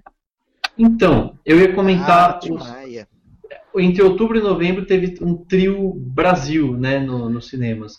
É, o Trash, A Esperança Vem do Lixo, que não é um filme 100% brasileiro, mas tem muito do Brasil. E é um filme razoável, assim, né? Um filme bom, é um filme que, que é, funciona como, met, como metáfora, como é, fábula, né? Poderia se passar, na verdade, em qualquer país é, mais pobre, ou qualquer país de terceiro mundo, etc. E é no Brasil e tem é, coisas bem interessantes. Tem o, o e aí tem as, do, as duas cinebiografias, né? O Tim Maia, que é bem legal, tem muita coisa bacana e tal, e o 30, que é uma cinebiografia melhor que o Tim Maia. Eu gostei. É, esse, assim, desculpa que é o meu momento agora de dizer que o 30 eu fui ver na cabine, e aí depois eu, eu vi a bate-papo lá com É isso aí, Dani, Não, da carteirada, cabine. da, da carteirada aí. Ah, Bem, desculpa, é. eu vou até inserir um Carolina Ferraz e Sou Rica nesse. Sou rica! Eu sou rica! Essa coisa. Eu vi na cabine, depois fui o Matheus Nastergaile e o Milen Cortais conversando com todo mundo, com a galera Só lá. que, você, só que você perdeu, porque você falou que você viu. Você devia ter falado que você tinha entrevistado, igual o Edu fez. Agora já era. Ai, meu Deus do céu. Não, não, mas sério, o 30 é é um filme muito bom, cara. Mostra só um pedaço da vida do Joãozinho 30, mas assim, mostra bem a essência dele, como ele era. O Matheus Nastergaile tá excelente. O Milen Cortais, pra mim, é o Matthew McConaughey do Brasil. Olha aí. É, porque, porque assim, ele é um excelente ator, mas ele faz aquele tipão, né? Tipo, É. aquele sotaque, o jeitão, o vozeirão, é aquilo. Não, não- ele não é um camaleão, né? Como é, É, eu, o eu conversei com o Millen no, no, quando saiu o alemão. Aí eu conversei com ele e também Toma essa, essa coisa. Não, mas é, não, mas é isso, tipo, ele, é, ele tem um jeitão, tipo, ele não foge muito disso, mas ele é muito bom. E no 30 ele tá desse jeito também, apesar dele fazer o. Dele, ele, porque ele é super paulista, né? Super paulistano, assim, no sotaque forte. E ele faz um personagem carioca, e ele até falou que, tipo, que tem uma. É, tipo, teve uma tiração de sarro, porque é, no filme ele zoa um paulista que tenta fazer samba. Ele falou assim, "Ei, paulista tá fazendo samba, não sei o quê. E, e ele falou, tava contando que ele sempre foi, é, acho que não lembro agora, que escola de samba de São Paulo que ele sempre foi, assim, sempre foi é, de, de desfilar mesmo em São, no- em São Paulo. E aí ele teve que fazer um cara lá da na, na Mangueira que o foi na Mangueira que o Joãozinho Joãozinho fez. Não sei que eu não entendo nada de samba, gente. Desculpa, É, eu moro não. no Lima, não sei de nada de samba. Não, não, eu tô, enfim, é, tipo, aí ele teve que fazer lá o cara que vestia a camisa do, né, da, da Grande Rio, acho. foi a primeira escola de samba do, do Joãozinho 30. É, e é bem legal, o filme é bem interessante mesmo. É um, um período da história do Brasil e, e de, um, de, uma personalidade brasileira que pouca gente conhece, que é bem legal. Mas o Tim Maia é, é bem legal também. Eu acho interessante você ver o nível de intimidade da pessoa, né? Porque o Daniel falou, ah, eu conversei com, vi lá o Milen Cortez e tal. Uhum. E aí o Edu já falou, ah, eu conversei lá com o Milen, já, já tirou o sobrenome. Mas um pouco é Mi, né? Mimi, né? Mimi, é. Mimi. Você percebe o nível de intimidade quando o apelido vai diminuindo, né? A hora que virar só um hum. Ai, vocês estão terríveis, vocês estão terríveis. Mas acho que vai, pra gente terminar, vamos tentar falar assim desse, dos, dos filmes de dezembro. Né? Não sei se vocês assistiram Uma Noite de Crime Anarquia. Eu assisti, achei bem bacana. Melhor que o primeiro, né? Manteve a atmosfera assim. E falar de Hobbit, né? A Batalha dos Cinco Exércitos, o grande caça-níquel da Warner barra New Line, é, teve o Hobbit e Jogos Vorazes, né? Que seriam os dois grandes blockbusters desse final de ano, né? Isso, não pode deixar Jogos de recomendar o, o, o, podcast de vocês sobre Jogos Vorazes com a menina Larissa, que é espetacular. É maravilhoso esse, esse programa. Assim, é Jogos Vorazes, A Esperança Parte 1, Abismo, o Hobbit é uma série de exércitos. ah, exatamente. Olha aí, cadê os haters? Vai tudo aparecer, Brasil. Não, o, o, o pior é que eu tenho que concordar com o Daniel. O, o, pior, o pior é que eu tenho que concordar com o Daniel.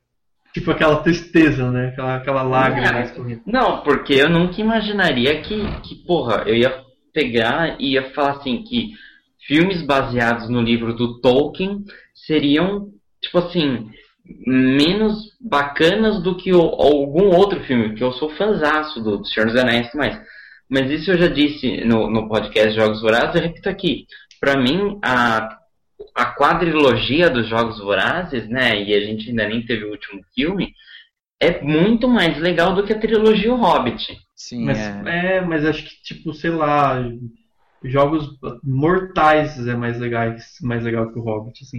É, não, aí você não, já tá...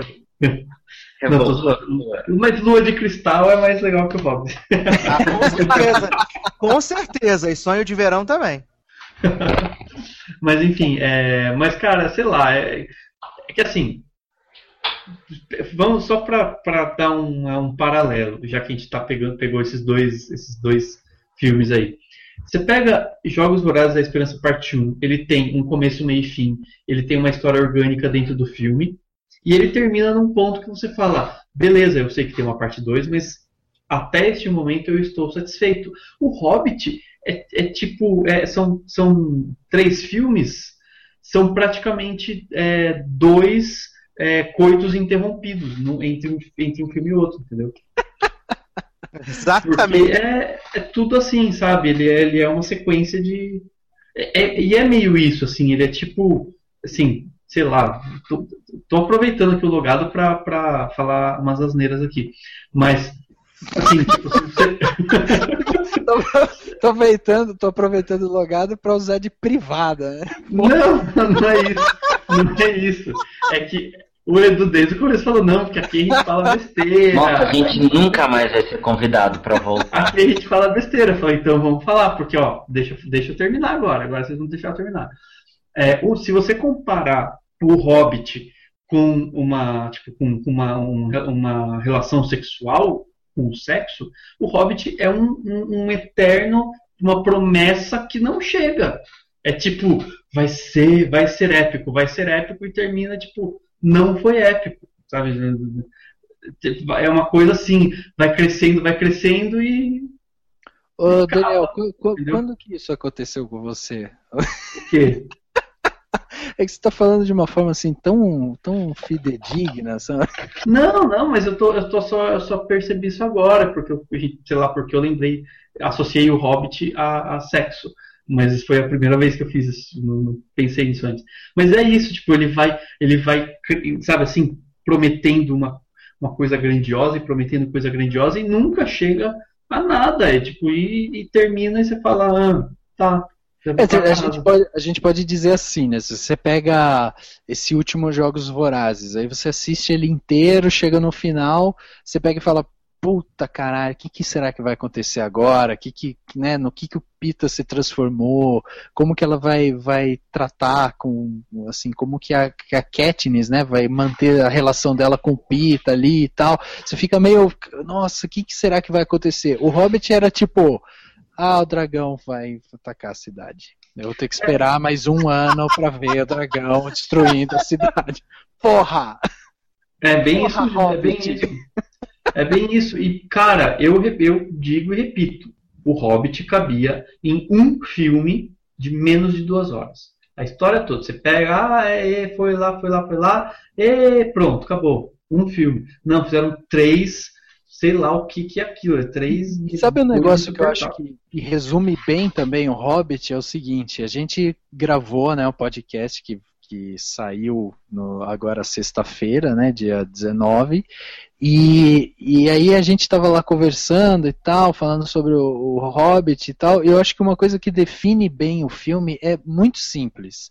O que, que você espera de um filme que se chama O Hobbit, a Batalha dos Cinco Exércitos, onde há dúvida de quem são os cinco exércitos? E quem é o protagonista? Porque no último é filme que... o protagonista é um anão, é o Thorin. Pois é, cara. Daí você fica, cara, é uma batalha de cinco exércitos com um anão. Aí quando você assiste o filme, você percebe que o, o nome do filme deveria ser O Anão, a Batalha dos Quatro Exércitos. Ou O Anão, a Batalha dos Oito, nove. É, maravilhoso, Brasil. É, não, era um anão, era, peraí, anão, hobbit, homens e elfos, certo? Assim, de, então podia ser tipo, sei lá. É... Não, o Hobbit não era um exército. Seria... não, não, tá, mas são quatro espécies. Aí podia. Não tem 11 homens e um e segredo, podia tipo quatro espécies e, e um tesouro. Pronto. mas, é, mas 11 homens e um segredo é mais legal que o Hobbit. É, cara, é por aí. O que, que você achou do Hobbit, hein, Edu? Ai, Vamos lá. Cara, eu, eu, eu gosto muito da trilogia Senhor dos Anéis. É, assisti os dois últimos, né? As Duas Torres e o Retorno do Rei no cinema, com grande expectativa. Quando falaram que o filme do Hobbit ia sair, ia ser duas partes, falei, pô, legal, tá valendo, um livrinho minúsculo, mas ok, vai dar uma caprichada, Peter Jackson. E quando eu assisti o primeiro filme e que você poderia ter uh, as aves levando eles direto para a montanha e matando todo o segundo filme de uma vez, e as aves acaba a gasolina, né? Acaba o gás, aí tem que, que descer porque não pode continuar. Aí você fala alguma coisa está errada. Aí você tem aquela punheta que é o segundo filme, que é uma punheta gigante, né? E aí, quando a parada fica boa, você fala assim, agora o dragão vai pegar fogo, matar todo mundo, é, meu Deus, essa loucura, o filme acaba. E aí, você era mais um ano para ver a ganância da Warner. Aí, em cinco minutos, eles resolvem o, o plot do dragão, que poderia tranquilamente ter terminado no segundo filme. Sim. E aí você tem conversa fiada, conversa fiada, conversa fiada, conversa fiada, não acaba nunca. E aí você tem a batalha avulsa acontecendo do nada, assim, de repente, as pessoas chegando. Muito bem lembrado, a batalha dos cinco exércitos, que não tem cinco exércitos.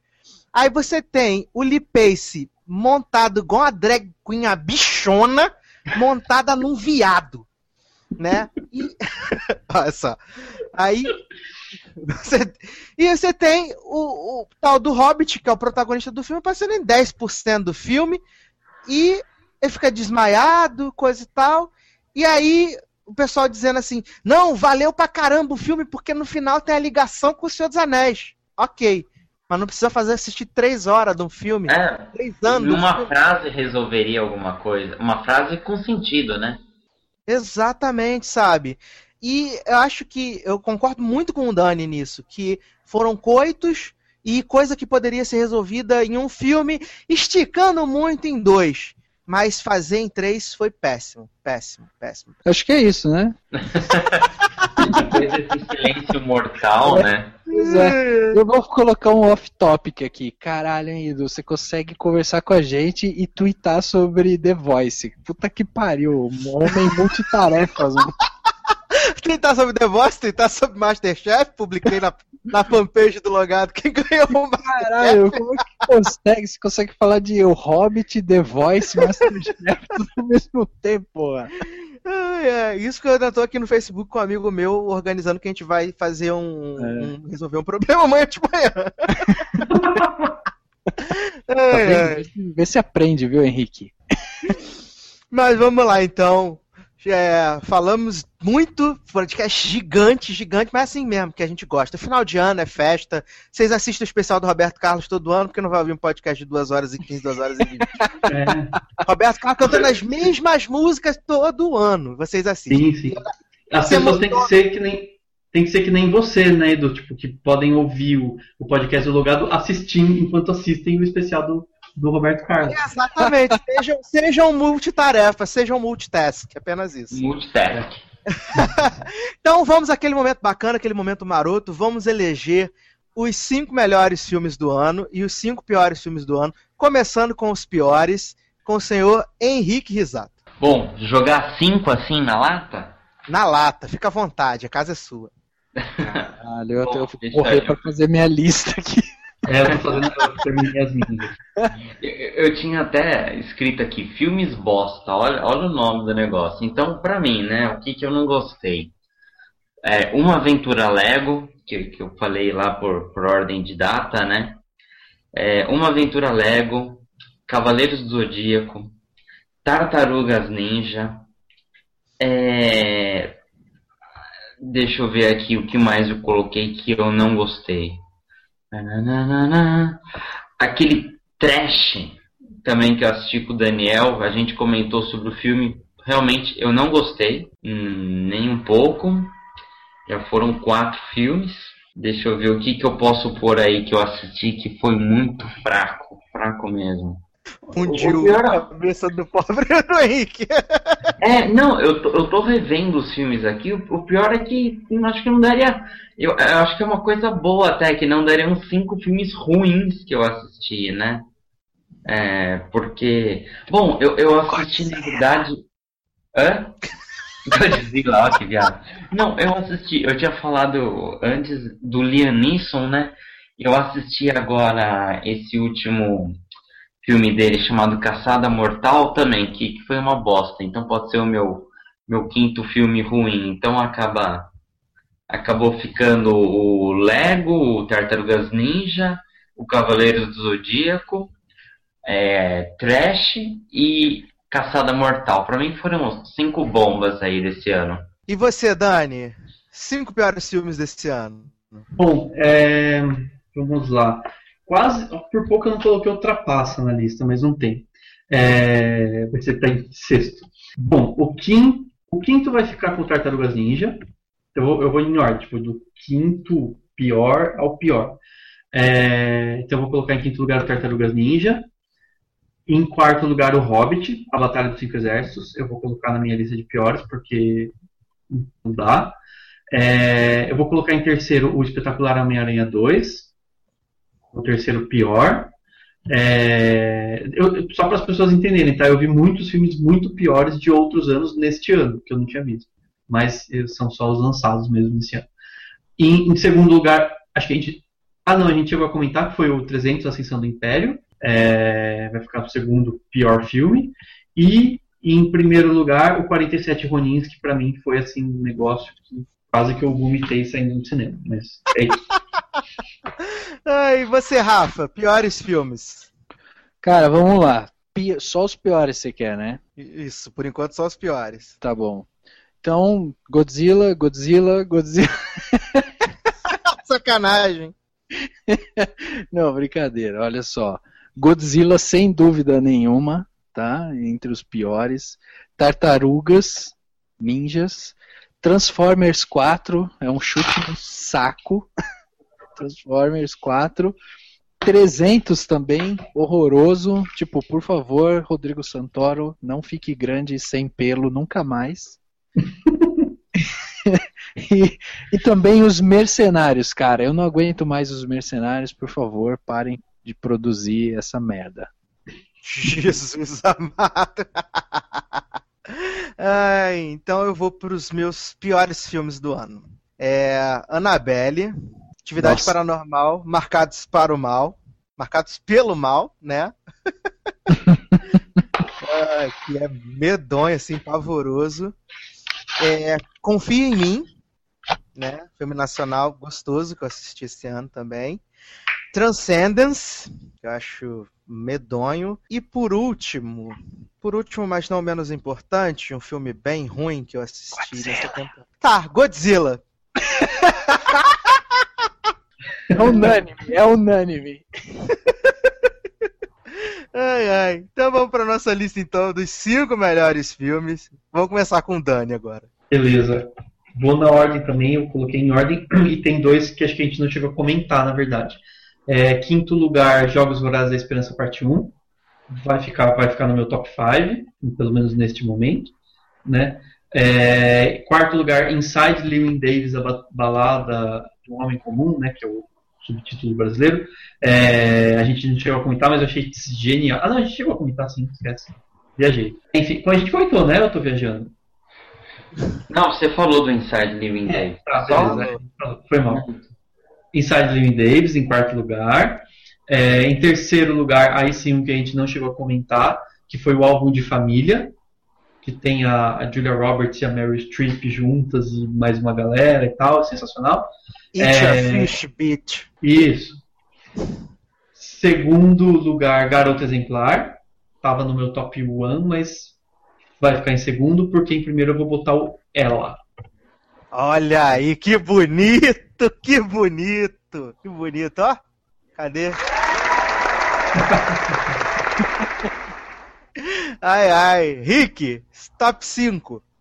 Cara, eu vou, vou fazer meu top 5, mas não vai ser numa ordem, não, de, de qual é o melhor, não. Vou falar os 5 que eu mais gostei. Não é, cara, colocar em ordem, né?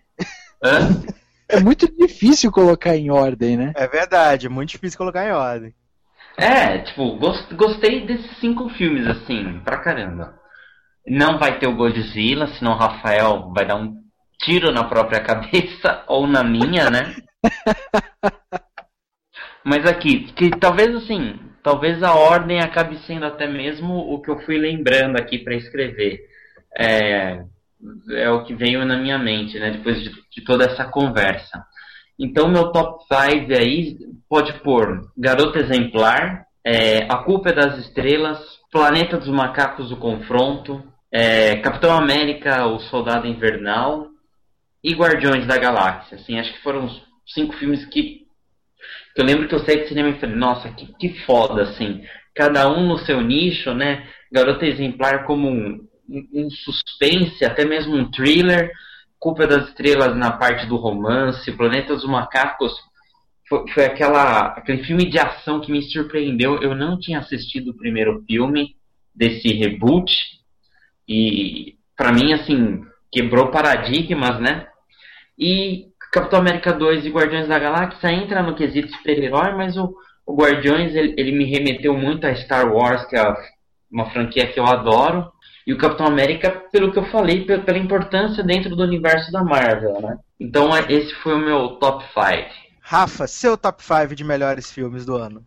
Eu tenho um top 5 aqui, mas é, tem dois filmes que vão ficar fora do top 5, então eu só vou falar Guardiões e Clube Compras Dallas, que são dois filmes que eu vou tirar desses cinco, e que os que mais se destacaram para mim foi 12 anos de escravidão, Ela, Até o Fim, A Culpa é das Estrelas e O Planeta dos Macacos. Esses são cinco filmes e com honras ao mérito aí a Clube Compras Dallas e Guardiões, cara. Olha aí, que bonito.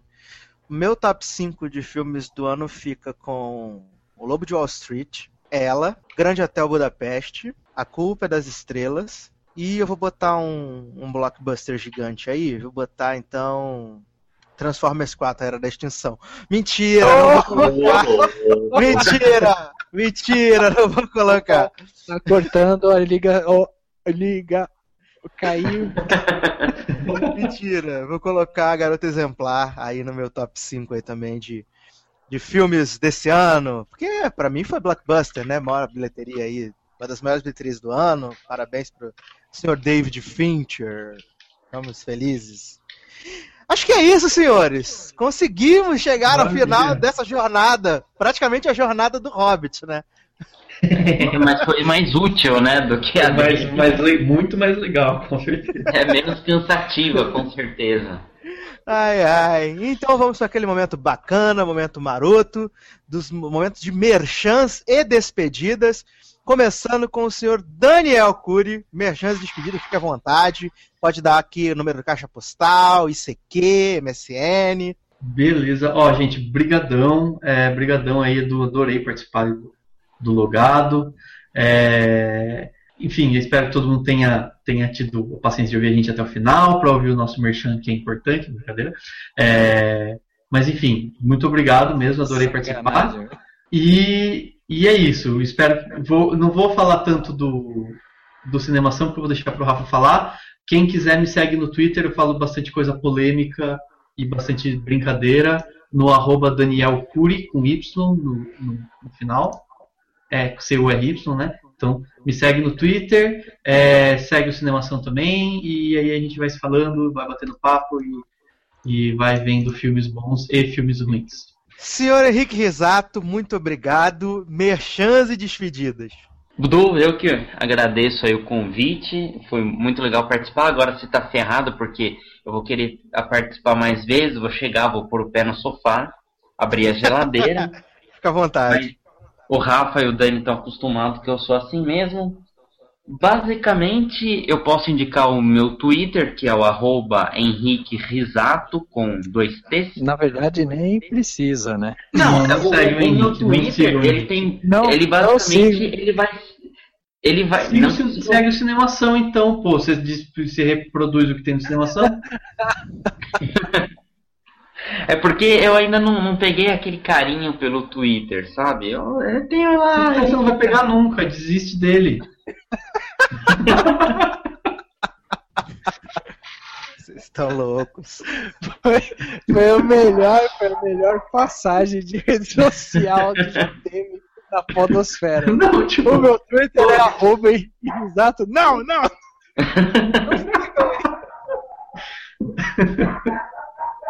Continue. Tem até um cachorro Ai. latindo no fundo agora no final. É. que ótimo, né? Tipo, uma hora da manhã a porra do cachorro tá latindo. Latindo. Ah, o Rafa aqui que vai falar do. E acesso à cinemação. Ai, ai. Ai, senhor Rafael Arinelli, merchans e despedidas. Edu, eu que agradeço também a participação aqui. É, eu não sei se eu tô mais feliz por ter gravado ou por não editar isso daqui. Então. então eu tô, tô solto, tô leve, falando à vontade, né? E o cachorro continua latindo aí. Cara, para quem quiser seguir o Cinemação, a gente tem o nosso site cinemação.com. Lá você vai encontrar notícias de cinema, podcasts. A gente já está é, se planejando aí para 2015, vai vir novidades. Então prepare-se porque vai ter muita coisa legal pro ano que vem. Então é legal já começar a seguir desde já além disso, você pode seguir a gente lá no facebook.com, né, barra cinemação. A gente está lá também conversando, divulgando o cinema em geral, frases de filme, cenas de filme. A gente conversa com todo mundo. Siga-nos no Twitter, arroba cinemação, no Instagram, arroba cinemação, e aí tem é, tem eu também lá no Twitter. Eu tenho usado mais o Twitter. Eu não era uma pessoa que usava tanto o Twitter. Ultimamente eu estou usando mais. Então é o arroba Arinelli, A-R-I-N-E-L-L-I. Siga-nos também lá, porque sempre temos alguma bobagem para falar. Obrigado, viu, Edu, pela, por nos receber aqui. A gente é esculhambado, mas é limpinho, tá? que isso. Eu que agradeço, é um prazer receber vocês aqui. E já quero deixar de convite de antemão aberto para nós vocês participarem do nosso bolão pro Oscar 2015 desse ano. Desse ano não, do ano que vem. Participar do bolão do Oscar, que a gente sempre faz aqui, já é tradição. Quero convidar desde já vocês para participarem aqui e fazerem as apostas. Quem sabe fazer um versus, né? Logado oh, versus cinemação. Pra oh, ver quem. Oh, né? Vamos lá, o, o, o, Daniel é nossa menina dos olhos, viu? Ele que. ele acerta tudo, cara. Olha aí, tá vendo? Eu, eu, estudo, eu estudo como a academia pensa. Exatamente. Olha aí que bonito. Às vezes você nem viu o filme e você já sabe que vai ganhar. Verdade. É, mas tá aí o convite, então, já fica aí em aberto. E o que eles queriam anunciar de novidades para o ano que vem é que eu fui contratado pelo Cinemação, o Logado Cast está acabando a partir de hoje. é isso, cara? É mentira! Pelo é de Deus! Não acabem com o Logado Cast, galera. Vamos, vamos escutar, divulgar, comentar, compartilhar. Logado Cast, por é. favor. Não ai, que a ai. gente não queira ter você lá, né, também, porque ficou meio estranho, pareceu que eu tava, né... eu não falei nada, que ele falou foi você. não, ó, cinema são sua segunda casa, você sabe disso, hein? Olha aí, que beleza, que beleza. Ai, mas é isso, meus queridos. Para me seguirem no Twitter, fico falando de Masterchef, The Voice, tudo, que vocês quiserem falar, lá no Twitter, no arroba edu Sasser todas as segundas-feiras no Spin-Off Podcast. É, desde já, todos nós aqui queremos desejar para os nossos ouvintes um Feliz Natal, aproveitem bastante. Né, estejam com as pessoas que vocês amam, com as pessoas que vocês gostam de estar perto. E preparem-se, porque a semana que vem tem a segunda parte da nossa retrospectiva. A gente vai falar de música, vai falar de série, vai falar de um monte de coisa. Mas é isso, meus queridos. Um grande abraço e até a próxima. Tchau!